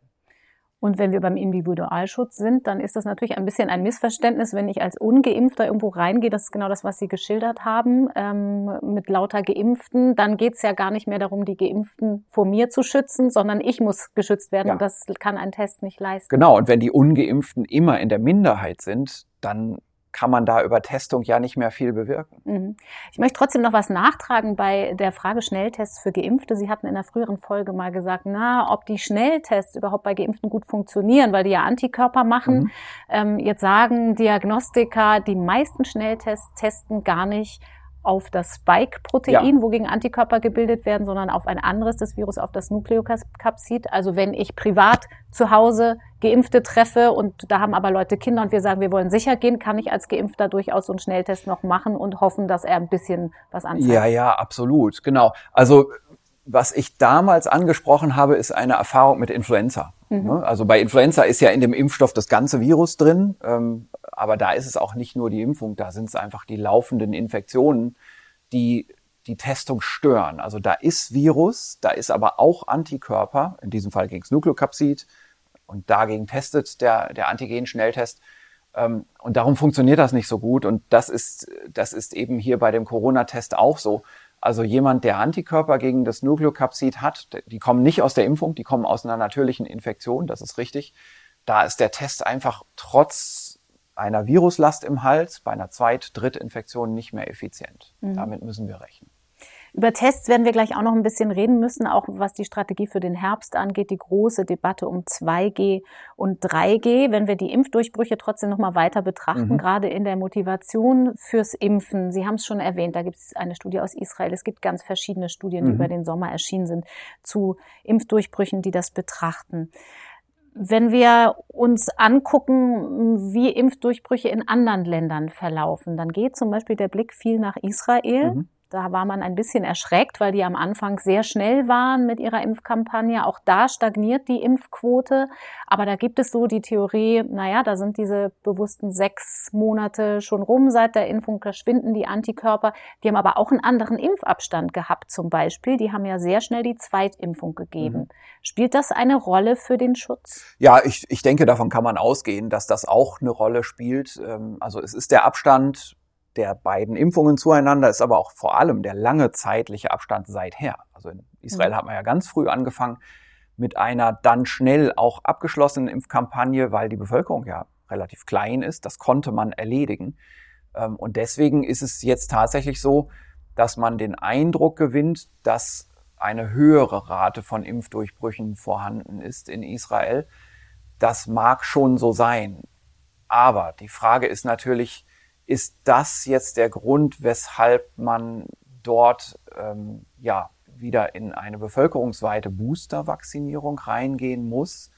Ähm, oder ist es ein allgemeinerer Grund? Und ich denke, der Grund ist erstmal allgemeiner. Also man hat in Israel im Moment den Eindruck, dass das Gesundheitssystem wieder extrem belastet wird durch das, was da jetzt gerade passiert, nachdem man sehr viel gesellschaftliche Freiheit gelassen hat und der Grund für diese starke Belastung ist natürlich auch, dass es in der Gesellschaft in Israel weiterhin Impflücken gibt, deutliche Impflücken. Also es ist nicht so, dass man in Israel einen sehr, sehr hohen Impffortschritt erzielt hat. Bei den jungen Leuten ist es in Israel so, dass viele eben die Impfung einfach nicht annehmen und ein bisschen sorglos sind. Und wir haben ähm, bei den konservativen, religiösen Menschen in Israel eben zum Teil auch Überzeugungen, die dagegen mhm. sprechen, ähm, sich impfen zu lassen. Und ähm, das führt insgesamt dazu, dass man den Eindruck hat, wir müssen jetzt was tun. Irgendwas müssen wir jetzt machen. Also wir, wir müssen mal unsere Optionen checken. Was können wir jetzt tun? Lockdown-Maßnahmen wollen wir nicht. Also man hat ähm, man hat natürlich kontaktreduzierende Maßnahmen wieder eingeführt, aber man sieht, das reicht nicht aus. Ähm, und deswegen ist das natürlich dann ein naheliegender Reflex in der Abwägung der Güter. Und jetzt ist, ist es eben so, der Teil der Bevölkerung, bei dem man weiß, die werden sich impfen lassen, ist überschaubar groß. Man weiß, das ist wahrscheinlich ethisch vertretbar, weil es so viele Impfdosen nicht sind, die man da ärmeren Ländern eben nicht abgibt, sondern für die eigene Bevölkerung nimmt. Und man muss jetzt schnell was tun. Und darum hat man sich offenbar dafür entschieden. Das ist aber etwas anderes in einer sehr großen Bevölkerung. Also in einer Bevölkerung wie bei uns zum Beispiel. Ich glaube nicht, dass das eine gute Idee wäre, in Deutschland jetzt zu sagen, das, was wir jetzt schon verimpft haben, das multiplizieren wir jetzt einfach nochmal. Ähm, also das, wir nehmen nochmal denselben Teil für eine bevölkerungsweite Boosterimpfung da kommen wir eben doch dann auch in Zahlenbereiche rein, wo man sagen muss, Moment, also die armen Länder haben gar keine Impfstoffe und wir versorgen uns hier ein drittes Mal. Mhm. Da muss man dann vielleicht differenzierter drauf schauen und muss eben sagen, wir haben eindeutig eine Bevölkerungsgruppe, die ist sehr alt. Wir wissen, ähm, die Älteren, die verlieren den Immunschutz. Wir haben zum Beispiel in der Charité eine Studie gemacht vor kurzem zu dem Thema. Ähm, und wir, wir sehen da nur mal, dass man sich das vorstellen kann, wenn man über neutralisierende Antikörper spricht. Ja, da sind von den Jungen, das sind Krankenhausmitarbeiter in der Studie, die geimpft wurden, haben immer noch 95 Prozent nachweisbare neutralisierende Antikörper. Aber bei den Alten, das sind Altersheimbewohner, hat man nur noch 60 Prozent. Mhm. So, dass diese neutralisierenden Antikörper sind vielleicht der, der beste Hinweis aus dem Labor auf einen Schutz, den wir im Moment geben können so dass man schon sagen müsste, naja, okay, also Bewohnerinnen und Bewohner von Altersheimen, da wissen wir, die sind besonders gefährdet. Die verlieren den Impfschutz nach sechs Monaten besonders stark. Und es gibt in diesen Heimen auch Ausbrüche. Die könnte man also jetzt wieder mal verhindern, indem man dort gezielt impft. Aber wenn man dann eben anfängt zu rechnen, die Bewohnerinnen und Bewohner solcher Wohneinrichtungen, nehmen wir vielleicht auch noch Behindertenwohneinrichtungen dazu und so weiter, das ist sicherlich eine Zahl, die vertretbar ist. Und mhm. da kann man ethisch ganz klar sagen, da wird natürlich eine Auffrischungsimpfung gemacht, die ist besonders notwendig und auch besonders verkraftbar. Und ich denke, solche Kontingentierungen, wie sie jetzt auch in der Politik diskutiert werden, die kommen auch schon aus so einem Hintergrund von Überlegungen. Das ist natürlich eine ethische Abwägung. Jetzt haben Sie schon die neutralisierenden Antikörper angesprochen. Mhm. Bisher war immer die große Frage, ja, aber wir können gar nicht sagen, wo eigentlich die Grenze ist. Mhm. Es gibt den Anhaltspunkt Alter, es gibt den Anhaltspunkt Vorerkrankungen, aber auch das Alter ist ja schwierig zu interpretieren, weil manche mit 70, 80 noch unglaublich fit sind, andere mhm. mit 60 vielleicht mit einer Vorerkrankung viel vulnerabler. Gibt es so ein Schutzkorrelat in absehbarer Zeit? Also, dass man zum Beispiel sagen kann, wir finden in der Forschung raus, so und so viel neutralisierende Antikörper müsste es geben. Ja. Und dann gibt es so eine, so eine mittlere Gruppe, bei der wir es per Alter noch nicht so genau sagen können. Und da bestimmen wir einfach mal den Antikörpertiter?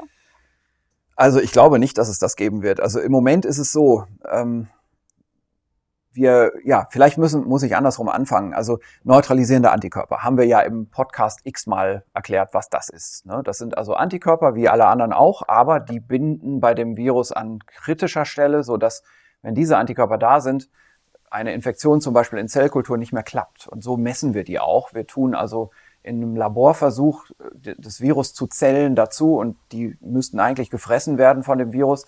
Wenn wir aber Antikörper dazu tun, also Serum von dem Patienten, dann passiert das nicht mehr. Die Zellen sind dann geschützt. Und dieser Schutzeffekt, das ist das Niveau von neutralisierenden Antikörpern. Das können wir auch als Verdünnungsfaktor dann quantitativ ausdrücken.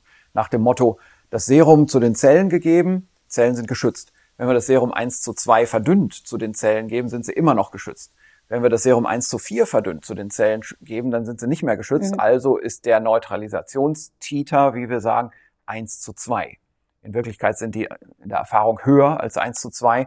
Ähm, das ist jetzt nur ein Einfacher plakatives Beispiel. Ja, also die Titer, die sind sonst so im Bereich von 1 zu 200 irgendwas zum Beispiel. Das ist so ein mittelmäßig hoher Neutralisationstiter.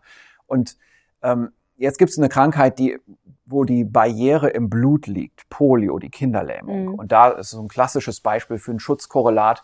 Da wissen wir genau, wenn ein Patient einen nachweisbaren Neutralisationstiter im Blut hat, dann ist er geschützt. Also der wird keine Kinderlähmung kriegen, obwohl dieses Poliovirus durchaus den Darm infizieren kann. Da passiert nichts. Die Darmbarriere ins Blut hinein wird nicht mehr überschritten und der Patient ist geschützt. Also überhaupt einen Neutralisationstiter zu haben, ist bei Polio das Schutzkorrelat.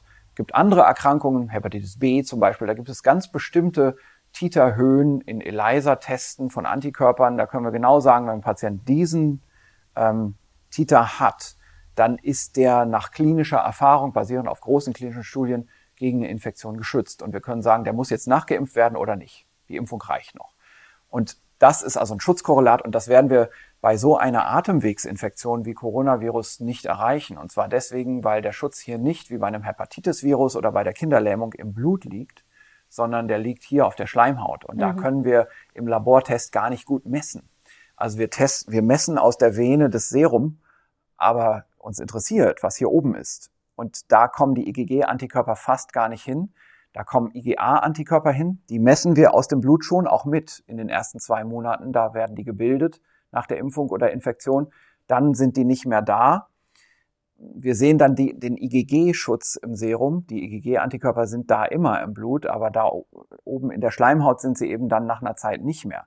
Und darum ist das, was wir im Blut messen, nicht das, was da oben passiert. Mhm. Darum wird es schwierig sein mit einem so, so einem wirklich belastbaren Schutzkorrelat. Aber wenn man es aus verschiedenen Faktoren zusammenstellen könnte, zum Beispiel, weil es ja genau um die Frage geht, was passiert auf den Schleimhäuten, mhm. da geht es schon um die bloße Infektion. Mhm. Und dann, wenn die zelluläre Immunantwort ins Spiel kommt, geht es auch wirklich darum, wie ist es für den individuellen Patienten, für die Wahrscheinlichkeit eines schweren Verlaufs. Klar, also man kann natürlich zum Beispiel jetzt äh, ganze Gruppen von Patienten in Impfstudien beispielsweise anschauen und gucken, was haben denn diejenigen, die geschützt waren im Blut mhm. als, äh, als Antikörpertiter. Und wenn man das eine ganze Zeit nach der Impfung macht, wo das IgA nicht mehr im Spiel ist, dann sagt einem das schon was aus.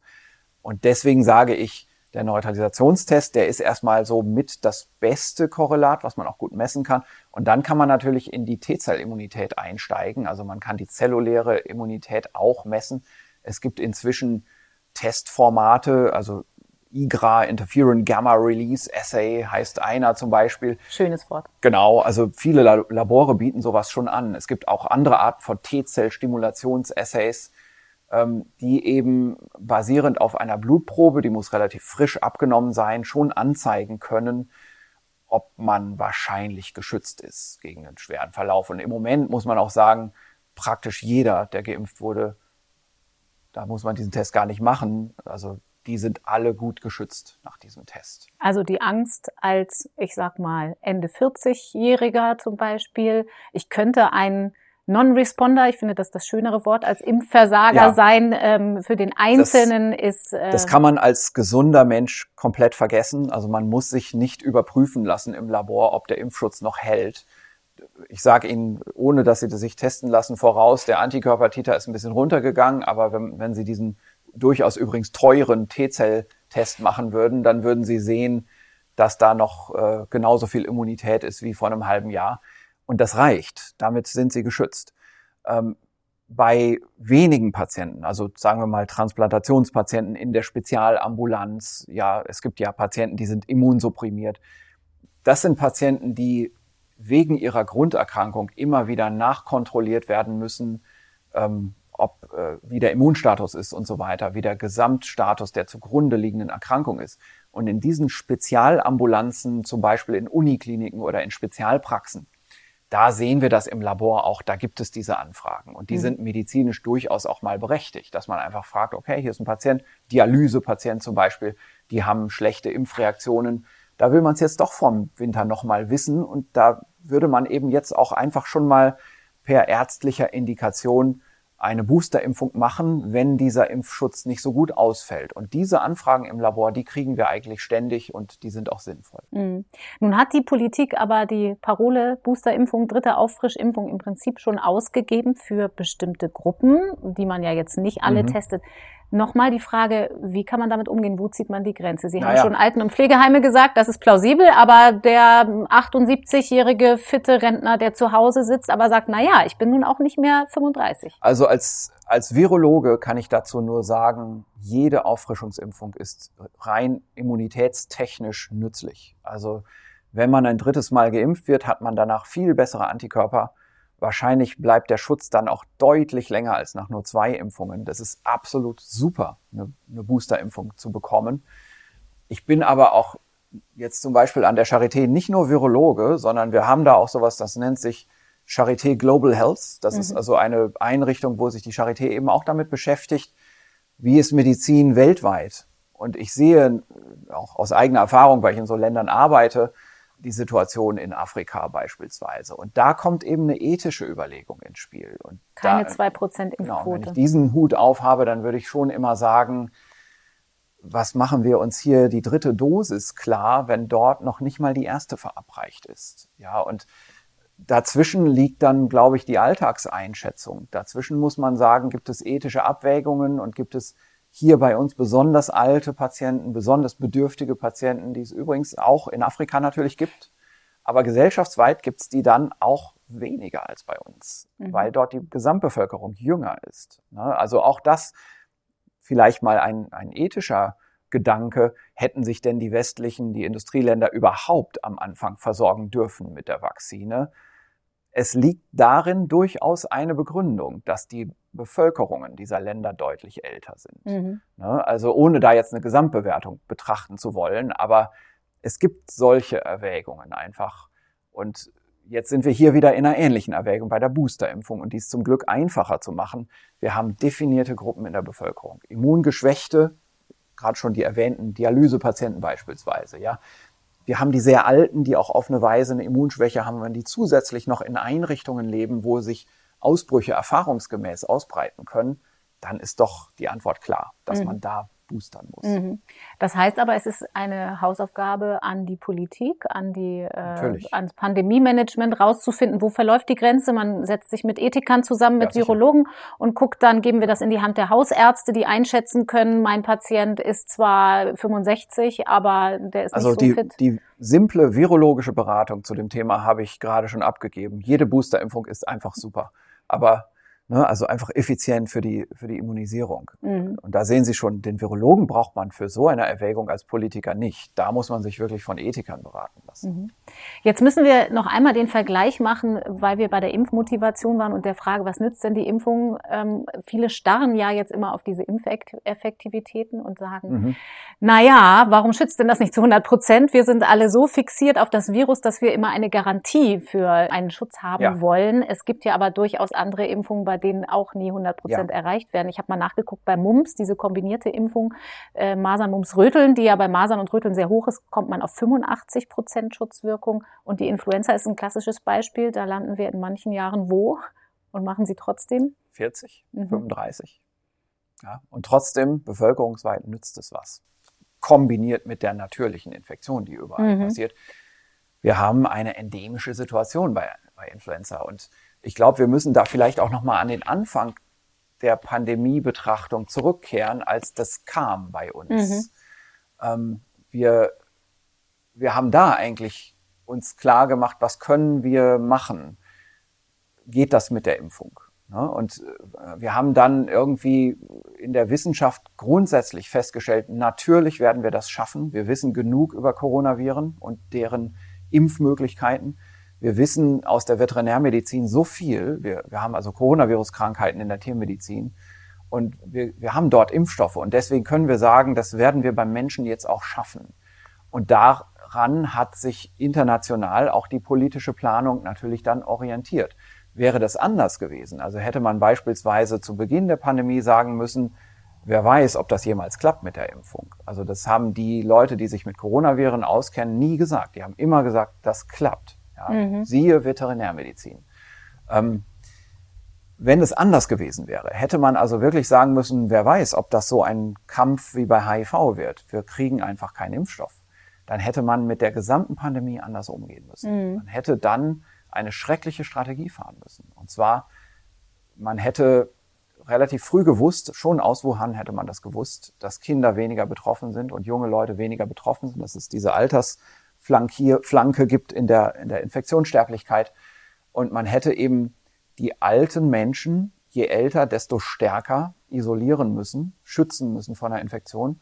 Man hätte bei den jungen Leuten Durchseuchung zulassen, geradezu fast stimulieren müssen. Und man hätte dann ähm, eine lange Zeit gehabt, bei der eben der Großteil der jüngeren Bevölkerung schon immun ist, durchaus auch wahrscheinlich mit Opfern, ähm, leider. Also auch das hätte man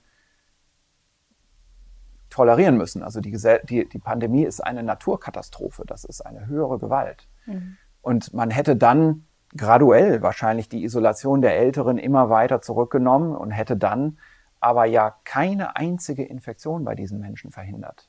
Die hätten sich alle infiziert über eine gestreckte lange Zeit keine Belastung, so hohe heißt, Belastung fürs Gesundheitssystem, ja. für den Einzelnen aber genauso schrecklich. Ja. Das mhm. heißt aber nicht, dass die nicht infiziert und nicht gestorben wären. Und natürlich muss man auch sagen, an Delta und solche Dinge haben wir damals nicht gedacht. Wir, mhm. wir sind, sind, überrascht worden über diesen Virulenz- und, äh, und Übertragbarkeitsanstieg.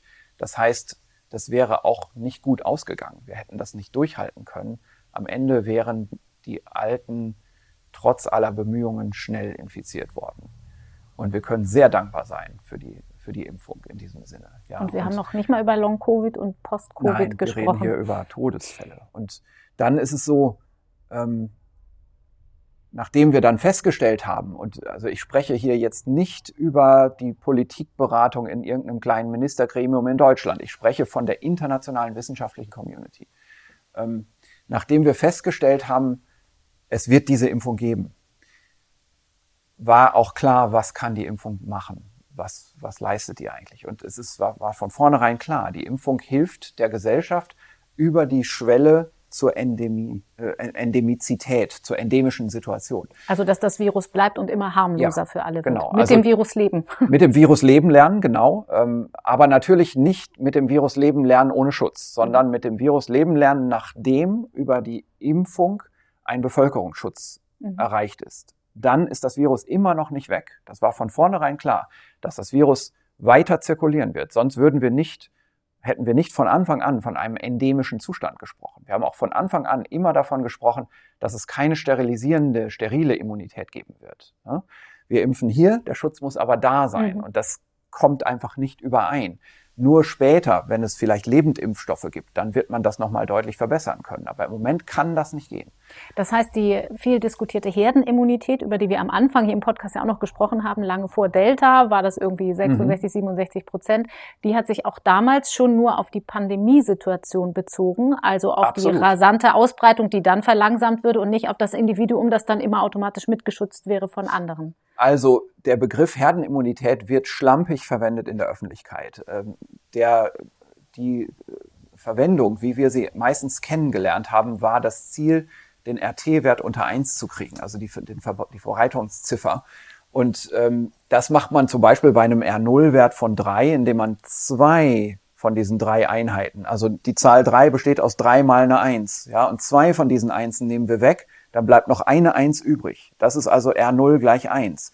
Und diese zwei Drittel, das sind die 67 Prozent, die wir eben immun haben müssen, um eine Herdenimmunität in diesem Sinne zu erreichen. Einige Leute haben aber den Begriff Herdenimmunität anders verstanden als eine sterile Elimination, Eradikation sogar dieses Virus aus der Bevölkerung. Das mhm. war aber nie das Ziel. Mhm. Und äh, dass eine ein R0 von, ein, ein RT von 1 erreicht ist, heißt ja nur, dass es nicht mehr exponentiell geht, sondern langsam schleichend. Aber Noch es geht weiter. Erklärung R0 reines äh, Netto, Netto-Reproduktionszahl sozusagen ohne Maßnahmen und RT ist über die Zeit gesehen und RT ist die momentane, jetzt beobachtete ja. Infektionshäufigkeit und R0 ist die dem Virus und der Bevölkerung mögliche Verbreitungsgeschwindigkeit, mhm. wenn alles frei läuft. Und ähm, Genau, also jetzt sind wir also in der Auffassung da reingegangen, dass uns das über eine Schwelle in die Endemizität helfen kann. Ähm, und das ist wichtig, denn diese Schwelle hätten wir ohne Vakzine so nicht auf uns nehmen können und wir können die bei der geringen Impfquote, die wir jetzt haben, weiterhin im Herbst nicht auf uns nehmen. Die Zahl der Toten ist zu groß. Mhm. Dieses Virus ist zu virulent und zu gefährlich, zu tödlich. Und diese Tödlichkeit müssen wir abmildern um dann in einen Modus zu kommen, dass das Virus sich schleichend in der Bevölkerung verbreiten kann und den meisten, allermeisten, fast jedem Infizierten eigentlich nichts ausmacht dabei. Sprich, wir sind in einer Erkältungssituation. Mhm. Wir wollen, dass das zu einer Erkältung wird. Über die anderen Erkältungsviren machen wir uns ja auch nicht solche Gedanken. Da ähm, wissen wir auch, naja, hm, ist halt unangenehm, aber wir werden es überleben und äh, die nächste Erkältung kommt bestimmt. Vor der Erkältung ist nach der Erkältung. Und so wollen wir, so entspannt, wollen wir mit SARS-2 ja auch irgendwann umgehen können. Und das ist die endemische Situation. Und diese ganze, der ganze Zinnober, den wir hier gesamtgesellschaftlich betreiben, ist nur bis zu diesem Zeitpunkt relevant. Und wann dieser Zeitpunkt liegt, das liegt an uns und das liegt an der Impfquote. Hatten Sie vor dem Sommer, als Sie über diese 80 Prozent möglicherweise Ende August gesprochen hatten, darauf gehofft hatten, hatten Sie da schon darauf gehofft, dass diese ND Endemizität langsam schon über den Herbst und Winter ja. beginnen könnte? Ja, ja. Also ich hatte gedacht, wir sind dann in einer Situation wie ungefähr in England jetzt. Also so, dass man sagen kann, da deutet sich an, dass auch ohne Maßnahmen, also ganz ohne Maßnahmen schnellt es hoch. Mhm. Aber mit milden Maßnahmen wird es schon sichtbar weniger. Und wir sind schon so in einer kippeligen Situation, dass das schon in ein ruhiges Fahrwasser kommt, dass mhm. man jetzt noch so ein bisschen nachtarieren muss. Also niemand kann in England im Moment sagen, ob es nicht doch noch mal einen kleinen Shutdown bestimmter Bereiche für kurze Zeit, so moderierende Maßnahmen noch mal braucht. Aber insgesamt besteht, glaube ich, im Moment für England und in England die Hoffnung, dass man das jetzt erreichen könnte im Herbst, weil eben bestimmte Dinge erreicht worden sind. Ähm, in, in Form von Immunität, sowohl durch natürliche Infektion und, als auch dann durch Impfung. Da sind wir nicht. Ne? Und ich hatte gehofft, dass wir da sein könnten schon. Ähm, und wir müssen uns einfach klar machen, wir werden das, was wir jetzt erreicht haben, auch wieder ein bisschen verspielen, wenn wir jetzt die Gelegenheit nicht nutzen. Denn dieses Springen über die Schwelle in die Endemizität, das, das hält die Vakzine auch nicht für immer für die Gesamtbevölkerung bereit, mhm. sondern der Impfschutz wird ja auch wieder ein bisschen schlechter werden nach einer Zeit. Und natürlich kann man sagen, gut, da muss man wieder nachimpfen. Aber eigentlich ist es nicht das Ziel, für alle Zeiten immer impfen zu müssen. Wir, in, ich glaube, dass die Mehrheit der Infektionsbiologen und Mediziner im Moment sagt, wir müssen eigentlich die endemische Situation als eine Erkältungssituation betrachten. Das heißt, wir sind aber dann auch in der Situation, dass unser Immunupdate, also die, der die Booster-Immunisierung eigentlich nicht hier passiert, sondern, sondern hier. Virus. Also durch immer wiederkehrende Kontakte mit dem Virus. Und mhm. dass die Bevölkerungsimmunität auch immer belastbarer wird, weil dann sind es wirklich Infektionen hier. Mhm. Und da kriege ich dann Schleimhautimmunität, die ortsständig ist. Da sind dann eigene T-Zellen, die dort sitzen, lokale B-Zellen, die dort lokal Antikörper machen. Also diese Infektionsimmunität, die ist auf Dauer robuster. Und mein Ziel als, sagen wir mal, als Virologe Drosten, wie ich jetzt gerne immun werden will, ist, ich will eine Impfimmunität haben und darauf aufsattelnd will ich dann aber durchaus irgendwann meine erste Allgemeininfektion und die zweite und auch die dritte haben. Damit habe ich mich schon lange abgefunden. Und dann weiß ich, bin ich richtig langhaltig belastend, belastbar immun und werde nur noch alle paar Jahre überhaupt mal mhm. dieses Virus sehen, genau wie ich die anderen Coronaviren auch immer mal wieder sehe. Und ähm, das kann ich als relativ gesunder Erwachsener so für mich verantworten. Es gibt andere Bevölkerungsgruppen, die können das natürlich nicht. Aber ich kann das für mich, für mich ganz selbst, für meine eigene Gesundheit auch nur verantworten, weil ich jetzt zweifach geimpft mhm. bin. Und ich muss zugeben, ich wäre gerne auch noch ein drittes Mal geimpft. Mhm. Aber hier würde ich als äh, ja, Bürger dann auch sagen, meine dritte Impfdosis geht erstmal nach Afrika. Mhm. Aber leider ist es eben so, dass ich, glaube ich, viele Leute jetzt auch nicht klar gemacht haben, dass wir das nicht bevölkerungsweit im Moment machen können, weil die Eigenverantwortung, die sich, die, die ja auch in der Politik immer so stark betont wird, viele Leute können diese Eigenverantwortung nicht übernehmen, denn sie werden im Nachhinein, wenn sie einen schweren Verlauf durchmachen mussten, sagen, hätte mir das jemand richtig erklärt, dann hätte ich die Eigenverantwortung anders gewählt. Das ist was, was aus Krankenhäusern ja schon viel berichtet ja. wird. Das liest man immer wieder, dass Ärzte aus den Krankenhäusern von den Intensivstationen sagen, wir haben hier fast nur ungeimpfte, die das bitter bereuen, dass sie sich nicht haben impfen lassen. Trotzdem, die endemische Situation, so wie Sie gerade skizziert haben, die ist eigentlich ganz langfristig ja etwas, was Mut macht, wo man sagen kann, da muss ich auch mal meine äh, extreme Angst vor dem Virus, in die wir uns alle so hineingelebt haben, kann ich dann auch mal verlieren. Jetzt kommen wir aber auch bei England an einen wunden Punkt und das ist der Punkt Kinder. Und in England teilweise auch noch Jugendliche, weil England ja anders als zum Beispiel Frankreich nicht mit einer massiven Impfkampagne nach vorn gegangen ist und gesagt hat, wir impfen ab zwölf, so wie mhm. die STIKO es für Deutschland mhm. jetzt ja auch empfiehlt das wird noch eine ganze Weile dauern, bis wir die, die gar keinen Schutz haben können, ähm, mitschützen können. Das heißt, äh, über den Winter können wir eigentlich nicht in den Schulen alles laufen lassen. In England gibt es dann keine Maskenpflicht und wir sehen, die haben jetzt noch Schulferien teilweise, aber wir sehen auch da, dass die Zahlen unter den Jüngeren nach oben gehen. Und auch wenn die krankheitsmäßig nicht so schwer betroffen sind, das ist ja keine Garantie für jeden.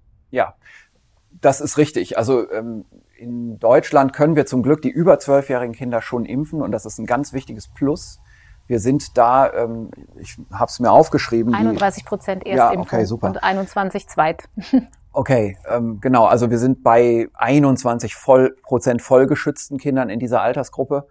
Und Jugendliche, muss man ja auch sagen, sind ja keine Kinder mehr eigentlich. Und äh, zum Glück gibt es eine sehr hohe Impfbereitschaft in dieser Altersgruppe und das ist auch wichtig. Es gibt ja jetzt glücklicherweise auch die STIKO-Empfehlung, die das klar positiv empfiehlt. Das heißt, alle in dieser Altersgruppe sollten sich unbedingt so schnell es geht impfen lassen. Das wird ein ganz wichtiger Baustein sein in der Pandemiekontrolle im Herbst. Und auch da wieder, die STIKO hat natürlich recht mit der Betonung auf das Eigeninteresse, die Abwägung, ne, ist die Impfung besser oder die Infektion? Und hat jetzt eindeutig gesagt, jetzt haben wir auch die Evidenz dafür, dass die Impfung besser ist. STIKO hat ja auch nicht gesagt, die Kinder, die kriegen ja gar keine Infektion. Das sage ich jetzt mal so aus dem Bauch heraus, sondern die STIKO sagt ja nur, wir müssen abwarten, bis für das und für das die Evidenz da ist, dann können wir das abwägen. Mhm. So, und jetzt gehen wir darüber aber hinaus und sagen eben, es ist doch trotzdem aber auch nicht schädlich, wenn durch die Impfung zwischen in den 12 bis 17-jährigen Kindern auch ein Gesellschaftsnutzen erwächst. Und diesen Nutzen nehmen wir doch als Gesellschaft unbedingt mit. Und das ist doch nichts Schädliches, ja. Und ich denke, das sollte man unbedingt betonen. Das ist im Moment ein großer Vorteil, dass wir das noch, dass wir diese Karte noch ziehen können.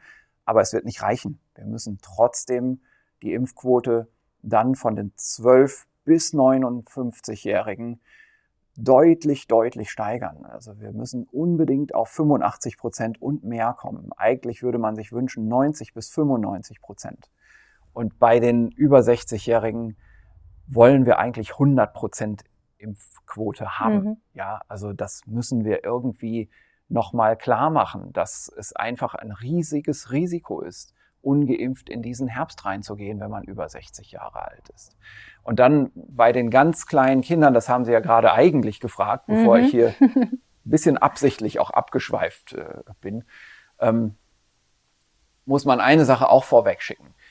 Oder zwei Sachen sogar. Es wird zu Beginn des nächsten Jahres wahrscheinlich auch für diese Altersgruppen Impfstoffe geben, die zugelassen sind, die sicher sein werden, die die gleichen sein werden wie die jetzigen Erwachsenenimpfstoffe die, die werden gut vertragen. Die Dosis wird nämlich reduziert. Mhm. Ja, das ist äh, eine, eine, wichtige ähm, Information vielleicht.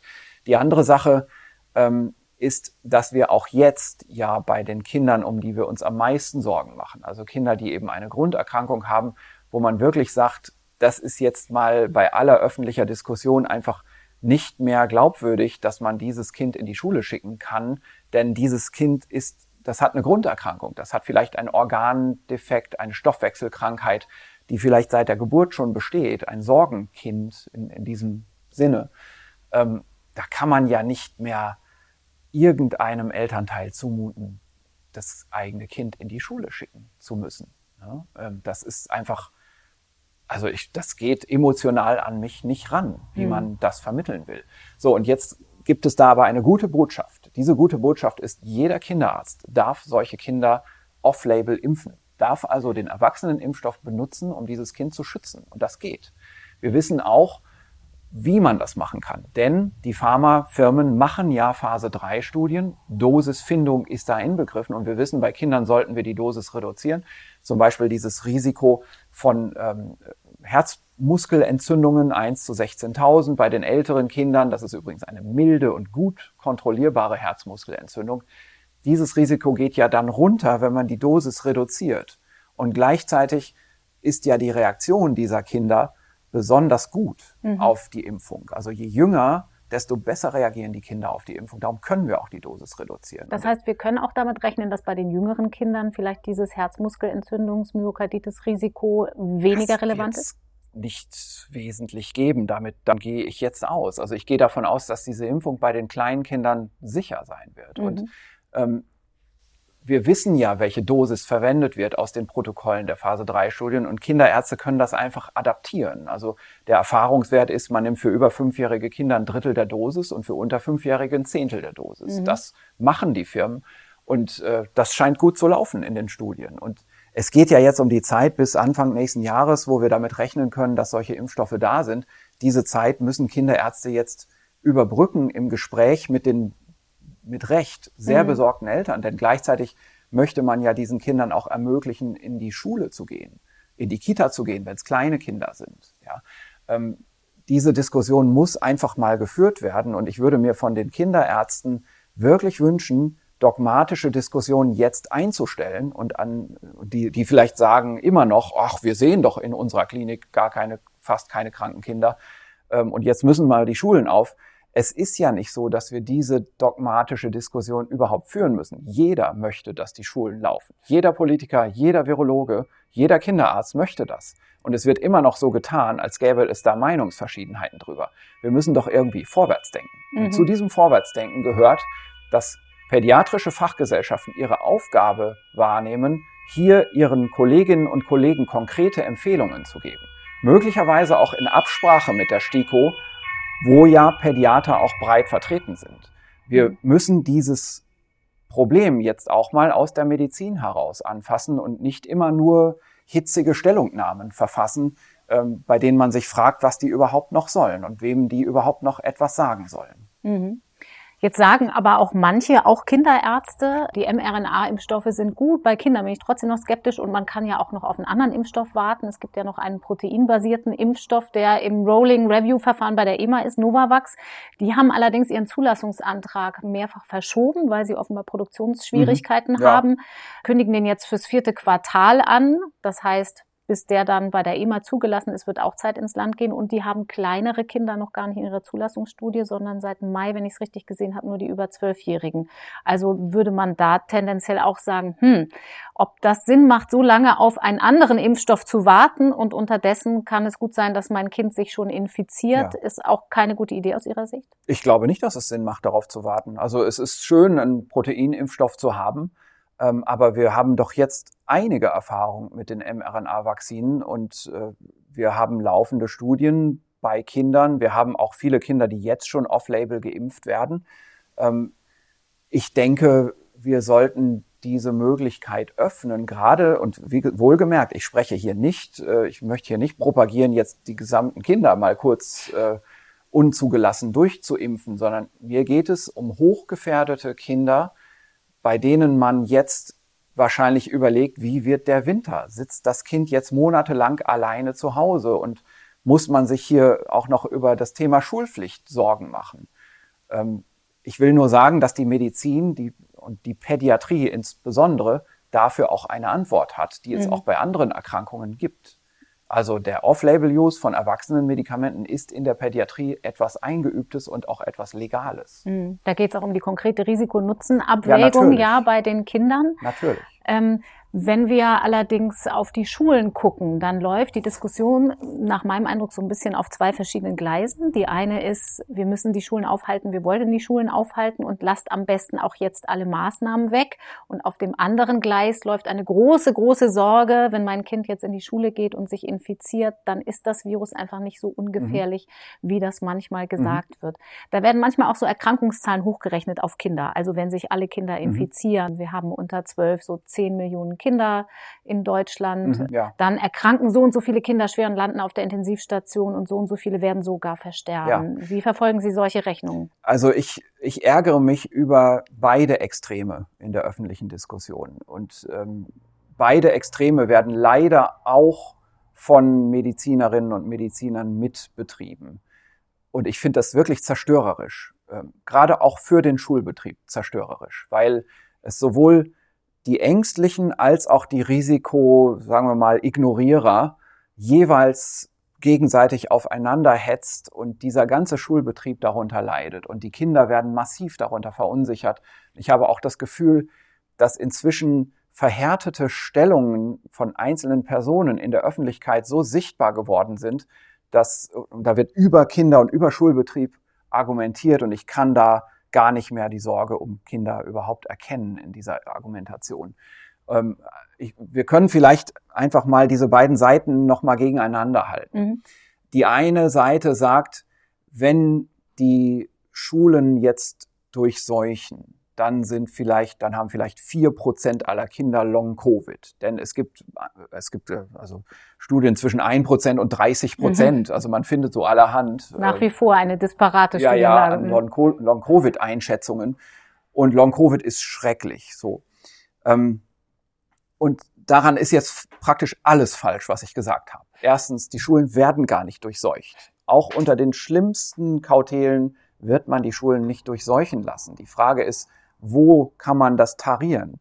Wo zieht man die Grenze? Und am besten ohne, dass man den Schulbetrieb unterbrechen mhm. muss. Das, was wir im letzten Winter gemacht haben, war falsch. Also wir haben infektionsepidemiologisch gesehen, das war richtig. Also wir haben die Winterwelle damit gestoppt. Wir haben gesehen, vor Weihnachten war das dieser Qual-Lockdown, der alle betroffen hat. Die Schulen waren so in einem Qualbetrieb, aber im Betrieb.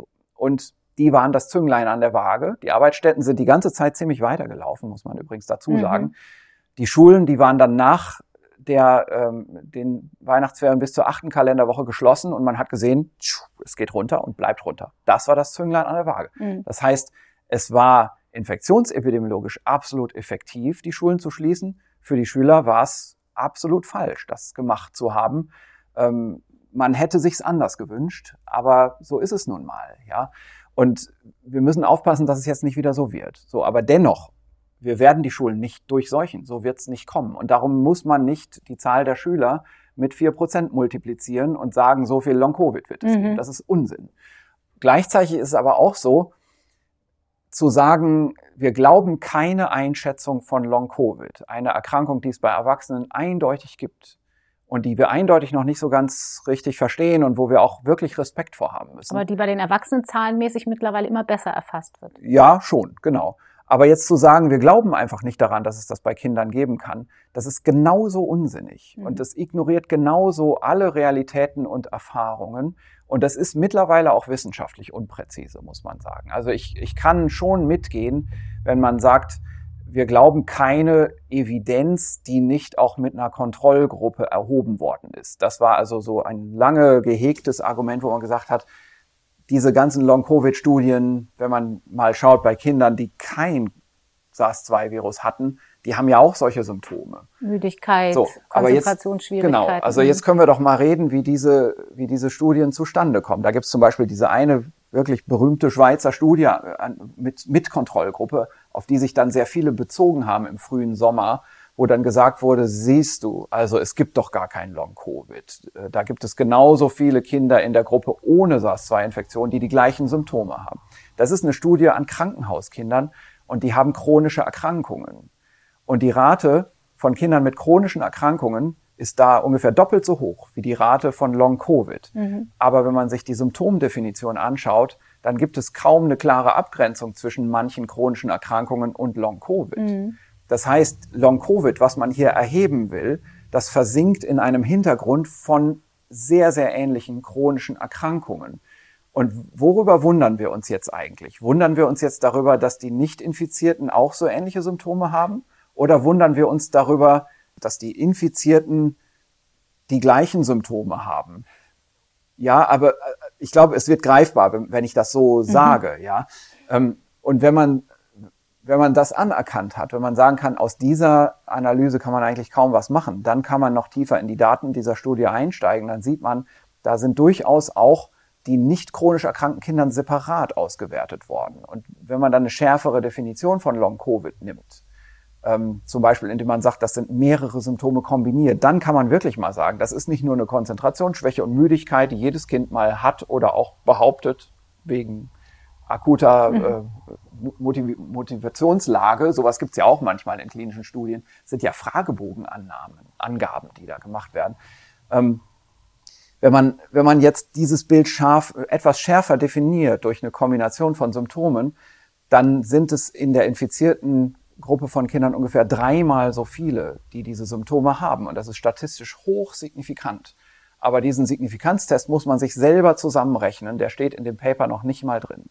Und ich frage mich manchmal schon, wie genau solche Studien eigentlich gelesen werden, bevor man dann mit zum Teil ziemlich breiten Statements in die Öffentlichkeit mhm. geht. Und in diesem Klima muss in Deutschland der Schulbetrieb jetzt gemanagt werden. Und ich finde das fatal für den Schulbetrieb, die öffentliche Diskussion, die darüber geführt wird.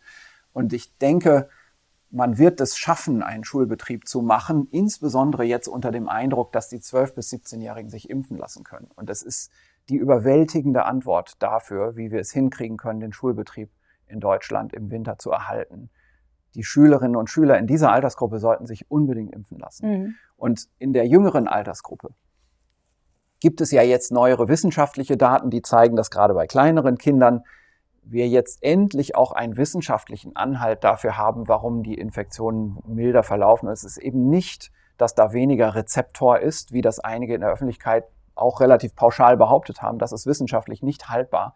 Es ist was anderes. Es sind die, ähm, die Pattern Recognition Rezeptoren, also die Mustererkennungsrezeptoren im Interferonsystem, MDA5, vor allem der Coronavirus-Rezeptor, den wir kennen. Mhm. Interferon kennen wir auch schon aus dem Podcast. Kennen wir auch schon aus dem Podcast, genau. Mhm. Ich will da jetzt nicht absolut einsteigen, da fehlt uns jetzt auch die Zeit. Aber wir haben jetzt einen wissenschaftlichen Anhalt aus einer Studie aus Heidelberg und, und Charité zusammen, ähm, so dass wir sagen können, das gibt uns nochmal wieder ein bisschen Überzeugung, dass wirklich auch die Verläufe durch die Bank milder sind bei Kindern und nicht nur in der kleinen Zahl bisher gut charakterisierter mhm. Kinder, so dass man eben ja auch ein gewisses Infektionsniveau in den Schulen zulassen kann. Man darf davor nicht die Augen verschließen. Man darf nicht dogmatisch sein. Und das ist ein Problem, das wir eben auch haben. Also wir müssen aus Info oder mussten bislang vielleicht aus, aus Informationsmangel eben auch von einer kompletten Begrenzung im Schulbetrieb ausgehen. Auch wegen der Gefahr, weil der gesamte Rest der Gesellschaft ebenfalls zur Virusvermehrung beiträgt, dass das hochkocht im Schulbetrieb. Mhm. So, und darum muss, muss man die Inzidenz ganz niedrig halten und metikulös ähm, kontrollieren.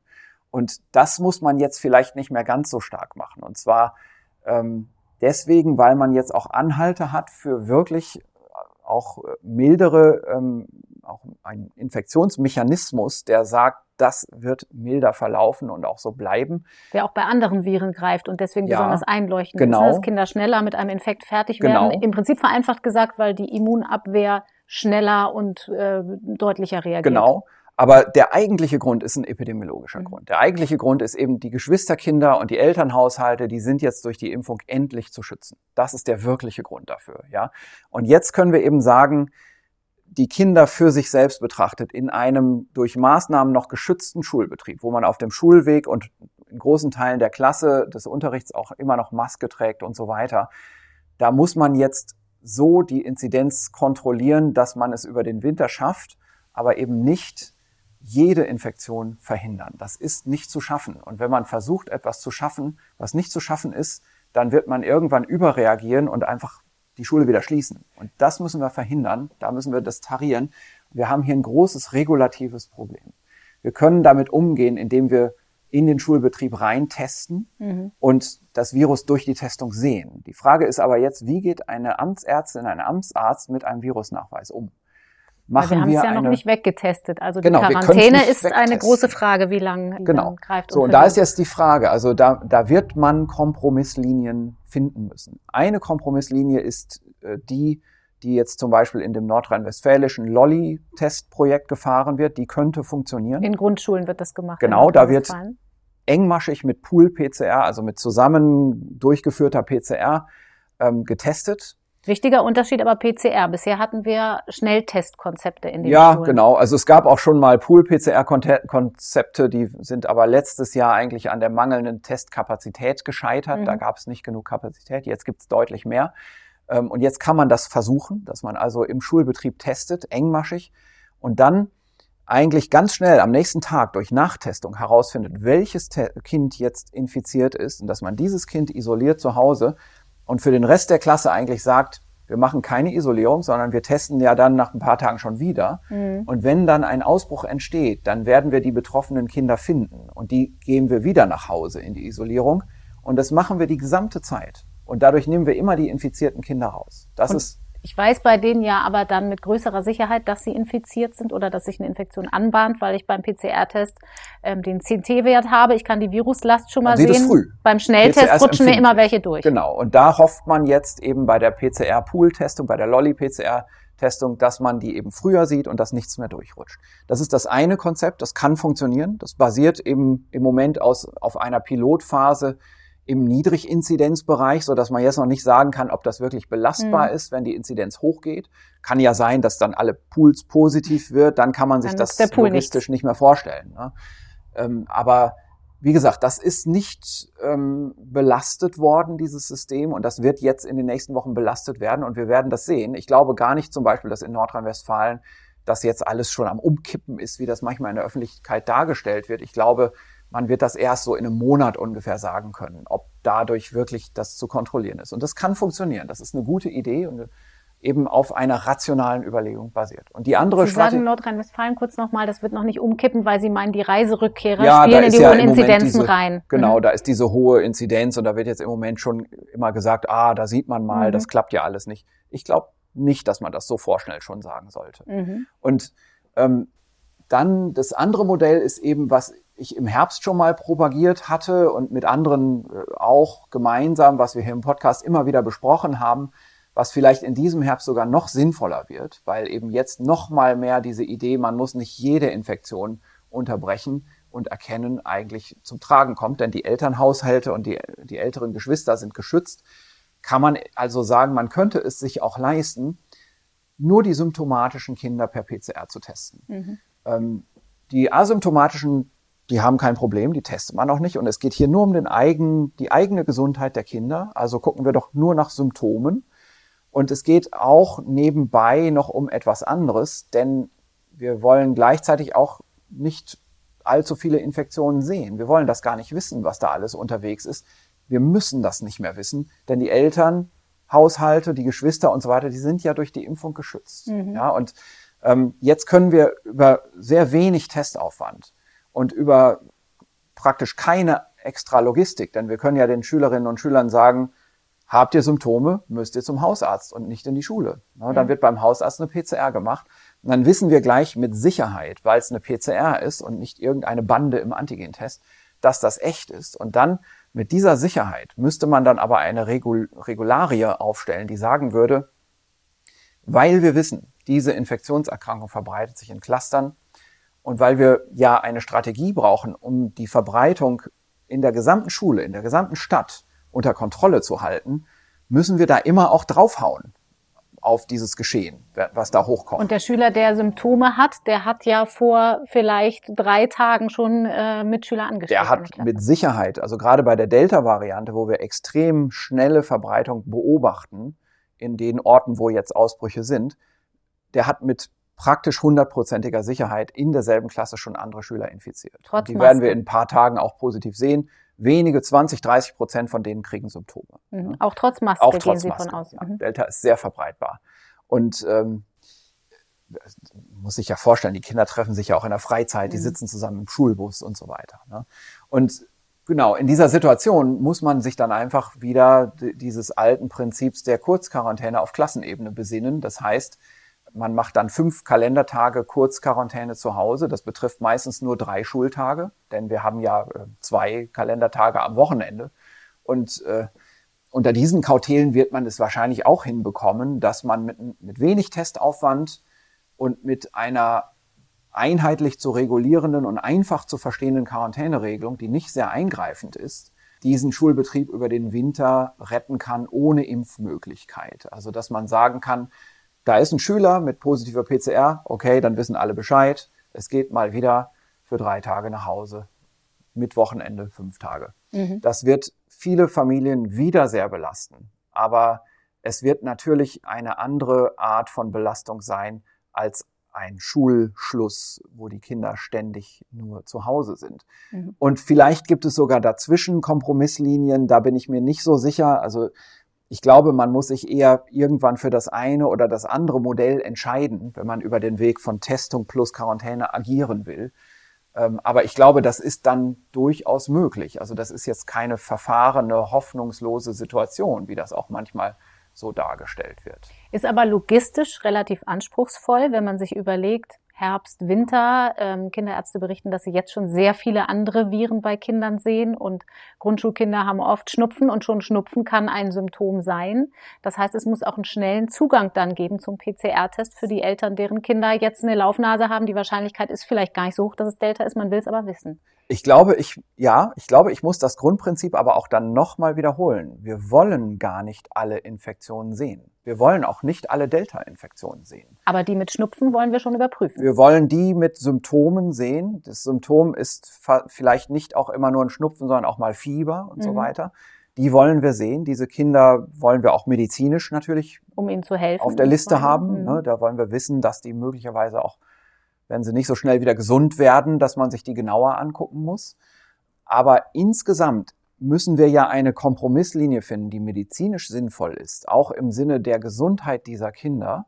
Und da ist es natürlich sinnvoll, nach den Symptomen zu gucken, als auch politisch regulativ machbar. Mhm. Es nützt uns ja nichts, wenn wir sagen, wir können jetzt engmaschig testen, aber hups, jetzt sehen wir überall das Virus und die Amtsärzte machen das nicht mit, weil sie sich letztendlich nicht damit finden können, dass sie einen Virusnachweis ignorieren, so dass sie also entweder in das eine Extrem verfallen, gleich alles zu schließen, oder in das andere Extrem verfallen, zu sagen, wir wollen gar nicht mehr testen, mhm. wir wollen gar nichts mehr sehen.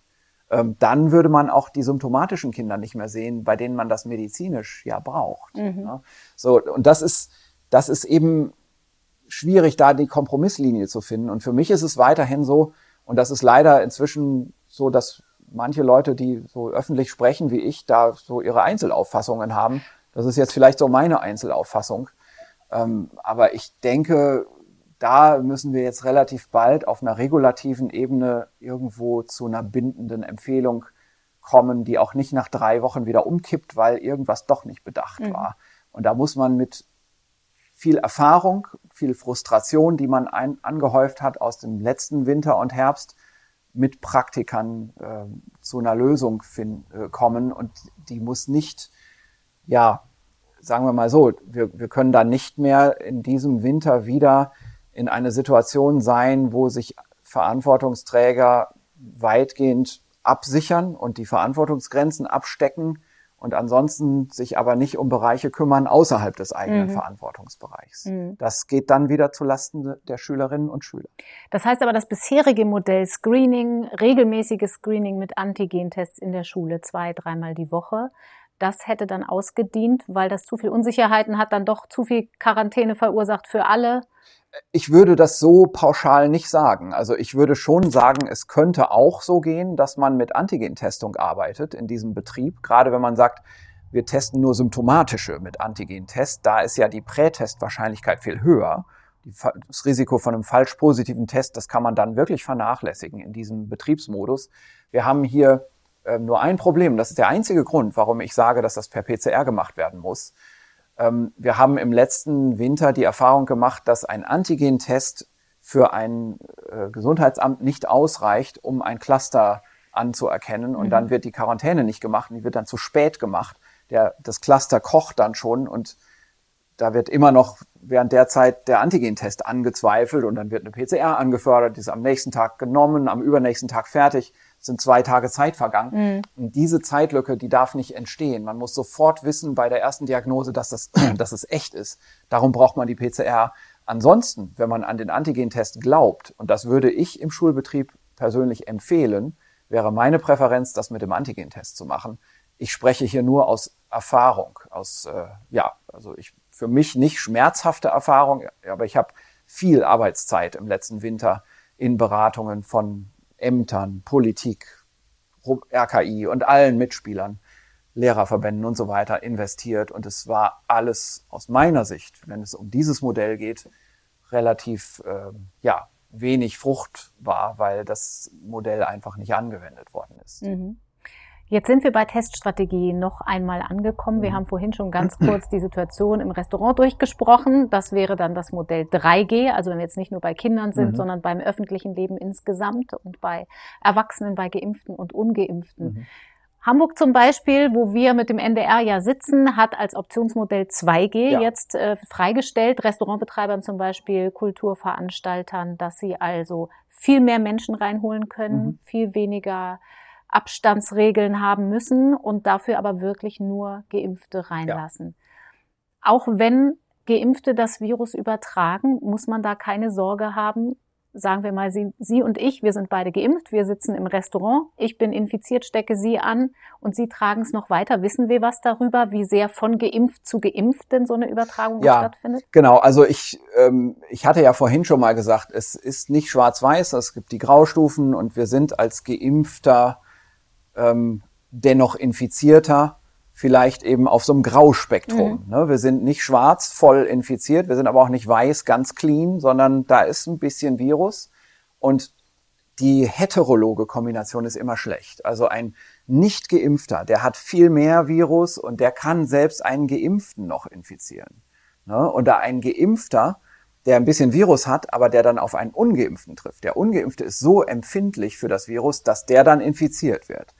Gleichzeitig aber, wenn zwei mal Grauton zusammenkommt, dann wird das nicht noch schwärzer, sondern dann wird das eher ein bisschen weißer. Warum ich das sagen kann, also ich, ich sage damit, die Infektion zwischen Geimpften wird nicht mehr so gut weitergegeben. Trotz hoher Viruslast bei Delta. Auch bei Trotz hoher Viruslast. kurzen Zeitraum. Genau. Ich kann das deswegen mit großer Entspanntheit sagen, weil es Daten gibt mhm. darüber. Die sind zwar indirekt, das ist keine direkt erhobene klinische Studie, aber man sieht das in den Meldedaten mehr als offensichtlich. Also die sehr guten englischen Meldedaten beispielsweise, die zeigen ganz eindeutig, zum Beispiel diese, dieses bemerkenswerte Hochkochen vor der Sommerpause, das war fast ausschließlich Delta. Mhm. Und wir sehen auch dort, und das sehen wir übrigens auch in den Niederlanden, das sehen wir in Dänemark und so weiter, in vielen anderen Ländern, wo bei den alten Leuten besonders hohe Impfquoten erreicht worden sind, dass die alten Leute von diesem drastischen Anstieg nicht betroffen sind. Mhm. Und wir wissen gleichzeitig, dass die Kontaktnetzwerke bei den alten Leuten vor allem mit anderen alten Leuten bestehen. Und das zeigt uns absolut deutlich, es, liegt einfach offen zutage, dass die Übertragung zwischen Geimpften nicht mehr sehr effizient ist. Und mhm. darum sage ich weiter, auch mit großer Überzeugung, dass wir uns aus dieser Pandemie rausimpfen können, wenn wir über eine Impfquote von 90 Prozent kommen, gesamtgesellschaftlich. Das sollte auch unser Ziel sein. Mhm. Und wo Sie das fragen jetzt mit 3G, ähm, auch das verkommt wieder zu einer politisch aggressiven Diskussion, die vollkommen fehlgeleitet ist. Es ist ganz einfach. Wir haben diese Gs, die brauchen wir. Und wenn wir nichts Besseres haben als die Impfung, also wenn 2G nicht reicht, dann müssen wir dieses kräpelige dritte G einfach dazu tun, auch wenn es kräpelig ist. Die Testung ist nicht so gut wie die Impfung, weil die Testung an sich keine Infektion unterbindet, sondern nur die darauf folgende Quarantäne und das auch nur gesellschaftsweit, mhm. weil die Tests so imperfekt sind. Ähm, und dann eben wenn wir jetzt wieder ähm, zum, zum Kulturbetrieb kommen, Sie sagen, sagen jetzt Hamburg, das 2G-Beispiel. Ähm, ich finde das überhaupt nicht falsch. Äh, es ist nur ein bisschen vielleicht kühn, ähm, das jetzt schon zu machen. Ähm, die Testung wegzulassen. Aber in diesem Fall wird ja nicht die Testung weggelassen, sondern die Ungeimpften werden einfach nicht zugelassen von mhm. vornherein. Das ist ja das Kalkül, das, wie ich finde, auch durchaus äh, meine Sympathie findet, auch wenn man das anders bewerten äh, mag und wenn ich als Wissenschaftler da komplett neutral sein sollte. Ne? Ähm, und genau, also denken wir auch an die Elbphilharmonie, ja, zwei, 2G oder 3G in der Elbphilharmonie. Also solche Szenarien kann man sich natürlich machen. Mhm. Und natürlich ist das nicht so, dass wenn lauter Geimpfte in der Elbphilharmonie sitzen und da ist eine Aufführung und die sitzen da alle eng an eng und dann wird doch mal das Virus eingeschleppt, dass dann die Katastrophe passiert. Mhm. Das passiert nicht, denn die sind alle geimpft. Und weil die alle geimpft sind, ist die Übertragung schon ganz schön eingedämmt, obwohl wir im Labor eben sehen, da ist noch isolierbares Virus. Aber es ist eben doch ein bisschen weniger. Mhm. Also, und es gibt ein gewisses Zeitfenster, das müssen wir zugeben. Da wird das so sein. Und es wird auch sein, dass sich einzelne Leute in der Elbphilharmonie infizieren und das mit nach Hause bringen und dort vielleicht noch jemand anderen infizieren. Aber auch dort in einer geimpften Bevölkerung sind die ja dann auch wieder begrenzt, diese mhm. Infektionsketten. Und ab einer gewissen Zeit ist die gesamte Bevölkerung geimpft, aber das ist schon länger her und dann sind die Infektionsketten nicht mehr so begrenzt. Dann läuft das Virus auch in der ge geimpften Bevölkerung und das soll es auch. Mhm. Denn wir brauchen diesen Impfupdate. Das ist dann die endemische Zeit. Aber wir können da nur hin. Wir können über diese Schwelle der vielen Todesfälle, der Krankenhausüberlastung, wahrscheinlich der sehr vielen Krankschreibungen, der Arbeitsausfälle, der Long-Covid-Fälle nur hinweg mit der Impfung. Und im Moment ist das nicht möglich für den Herbst. Wir sind soweit leider noch nicht. Und wir müssen alles dran setzen, die Impfquote zu erhöhen. Das ist die beste Antwort, die die Wissenschaft auf all diese Fragen liefern kann. Mhm. Das heißt, das eine ist ja die epidemiologische Lage, wenn man drauf guckt, wie kann man alles steuern. Darüber haben wir jetzt im Zusammenhang mit 2G und 3G gesprochen. Das andere ist nochmal mein persönliches Verhalten. Ich kann mir ja auch überlegen, ich muss nicht alles machen, was erlaubt ist, insbesondere in einem 3G-Modell, weil da die Wahrscheinlichkeit auch eher steigt, dass ich als Geimpfter das Virus dann doch in vulnerable Gruppen trage. Wenn ich aber mit anderen Geimpften zusammen bin, kann ich ein bisschen ein Stück weit die Sorge rausnehmen und sagen, da kann ich mir vielleicht ein bisschen mehr erlauben.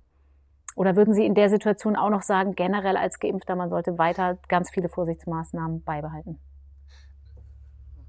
Nein, also ich, ähm, meine Auffassung von dieser ganzen Sache ist, ähm, also um es nochmal zu sagen, also wir werden, wir sind ja jetzt so langsam zum Glück in einer Zeit, in der die Geimpften in der Überzahl sind mhm. in Sozialsituationen. So soll das unbedingt sein. Eigentlich wollen wir nur Geimpfte in der Sozialsituation aber sie sind jetzt in der Überzahl. Und in dieser Situation ist für Geimpfte eigentlich keine Argumentation mehr zu machen, dass die sich dauernd testen lassen mhm. müssen. Denn diese Minderheit von ungeimpften ist wirklich überwältigend in eigener Entscheidungsfreiheit ungeimpft und ähm, wird in, in vielen Modellen gar nicht teilnehmen, wird auch sagen, da gehe ich gar nicht hin, da muss ich mich ja testen lassen, da gibt's ja an, äh, an, an dem Eingang eine Kontrolle. Gleichzeitig muss es ja auch eine Motivation geben für die, äh, für die ähm, Geimpften. Man muss anerkennen, und das ist der wissenschaftliche Grund, dass man da doch eben weniger Übertragung hat, auch wenn man nicht von der Hand weisen kann, dass da ein bisschen Virus ist. Aber es macht einfach logisch auch keinen Sinn mehr, wenn die Mehrzahl der Anwesenden geimpft ist, dass man zusätzlich zur Testung der, der ähm, wenigen Ungeimpften jetzt alle, im, äh, mhm. alle dauernd testet. Das ist klar, also man, man könnte das machen ähm, in dieser kleinen Gruppe, aber man kann es ja nicht mehr in der gesamten Gesellschaft mhm. machen. Also die, die gesamte Logik des Impfprogramms über den Individualschutz hinaus wird damit über Bord geschmissen wir leben ja in dieser Logik davon, also wir wollen die Gastronomie offen halten, wir wollen den Kulturbetrieb erhalten, ähm, dass wir eben jetzt Freiheiten erlauben. Und die müssen wir ja für einen wesentlichen Teil des Publikums, der Bevölkerung, der Gäste erlauben. Mhm. Und das sind doch die Geimpften. Wir können über Testung das nicht kontrollieren. Das haben wir ja gesehen. Das ist logistisch, technisch, finanziell überhaupt nicht machbar. Mhm. Und die Tests selber geben das nicht her. Die sind einfach nicht perfekt genug. Mhm. Herr Drosten, ich würde zum Schluss gerne noch einmal auf den Anfang zurückkommen, wo wir ja schon mal so ein bisschen auf den Herbst äh, vorausgeblickt haben. Es gibt die Erfurter Kosmos-Studie, ähm, in der das Verhalten und auch die Einstellung der Menschen sozialpsychologisch abgefragt werden in der Pandemie. Und die sagt in der letzten Ausgabe immer noch eine effektive Impfrate, nennen die das von 83 Prozent die also beinhaltet Geimpfte und die Menschen, die eigentlich doch sehr impfwillig sind. Und wir sehen in Ländern, Spanien, Portugal zum Beispiel, haben wir sehr wenig im Podcast drüber gesprochen, in Zusammenhang mit Impfung, sondern immer mit hoher mhm. Inzidenz. Mhm. Die haben sehr hohe Impfraten, mhm. die steuern schon auf die 80 Prozent zu. Sie haben aber andererseits gesagt, das dauert zwei Monate, wenn wir jetzt anfangen, ja. Menschen massiv nochmal zu impfen, weil sie jetzt doch kommen, bis wir die durchgeimpft haben. Ich würde mir in einer idealen Welt wünschen, wir können die Menschen überzeugen und sie werden nicht gezwungen. Andererseits wird jetzt in der Politik wieder darüber verschärft diskutiert. Ja. Gehen Sie davon aus, dass wir die Maßnahmen, also trotz allem, die wir haben und vielleicht noch verschärfte Kontaktreduktion bis zum Ende des Jahres haben werden? Es sei denn, die Politik entscheidet sich nach der Bundestagswahl, wir machen eine Impfpflicht? Mhm. Naja, also ich glaube, erstmal muss man sagen, man kann das versuchen zu vermitteln. Ne? Also das ist ja ganz klar. Und natürlich gibt es eine grundsätzliche Offenheit. Ich würde auch nur ganz wenigen nicht geimpften Personen im Moment unterstellen, dass die jetzt irgendwie vollkommen verrückte mhm. Geschichten äh, glauben und so weiter. Gibt ja auch oft, ich bin noch nicht dazu gekommen und genau, ich fand es bisher nicht so dringend. Genau, ist vielleicht auch eine gewisse Gleichgültigkeit manchmal. Und das ist natürlich, wenn man die jetzt dann fragt in so einer Meinungsumfrage, dann werden die sagen, ja, nee, klar, nur zu. Ne? Mhm. Aber dennoch sind sie nicht geimpft. Ne? Das, das ist eben die Gleichgültigkeit. Und ich glaube, das ist der Unterschied zu Bevölkerungen wie in Sport, Portugal und Spanien.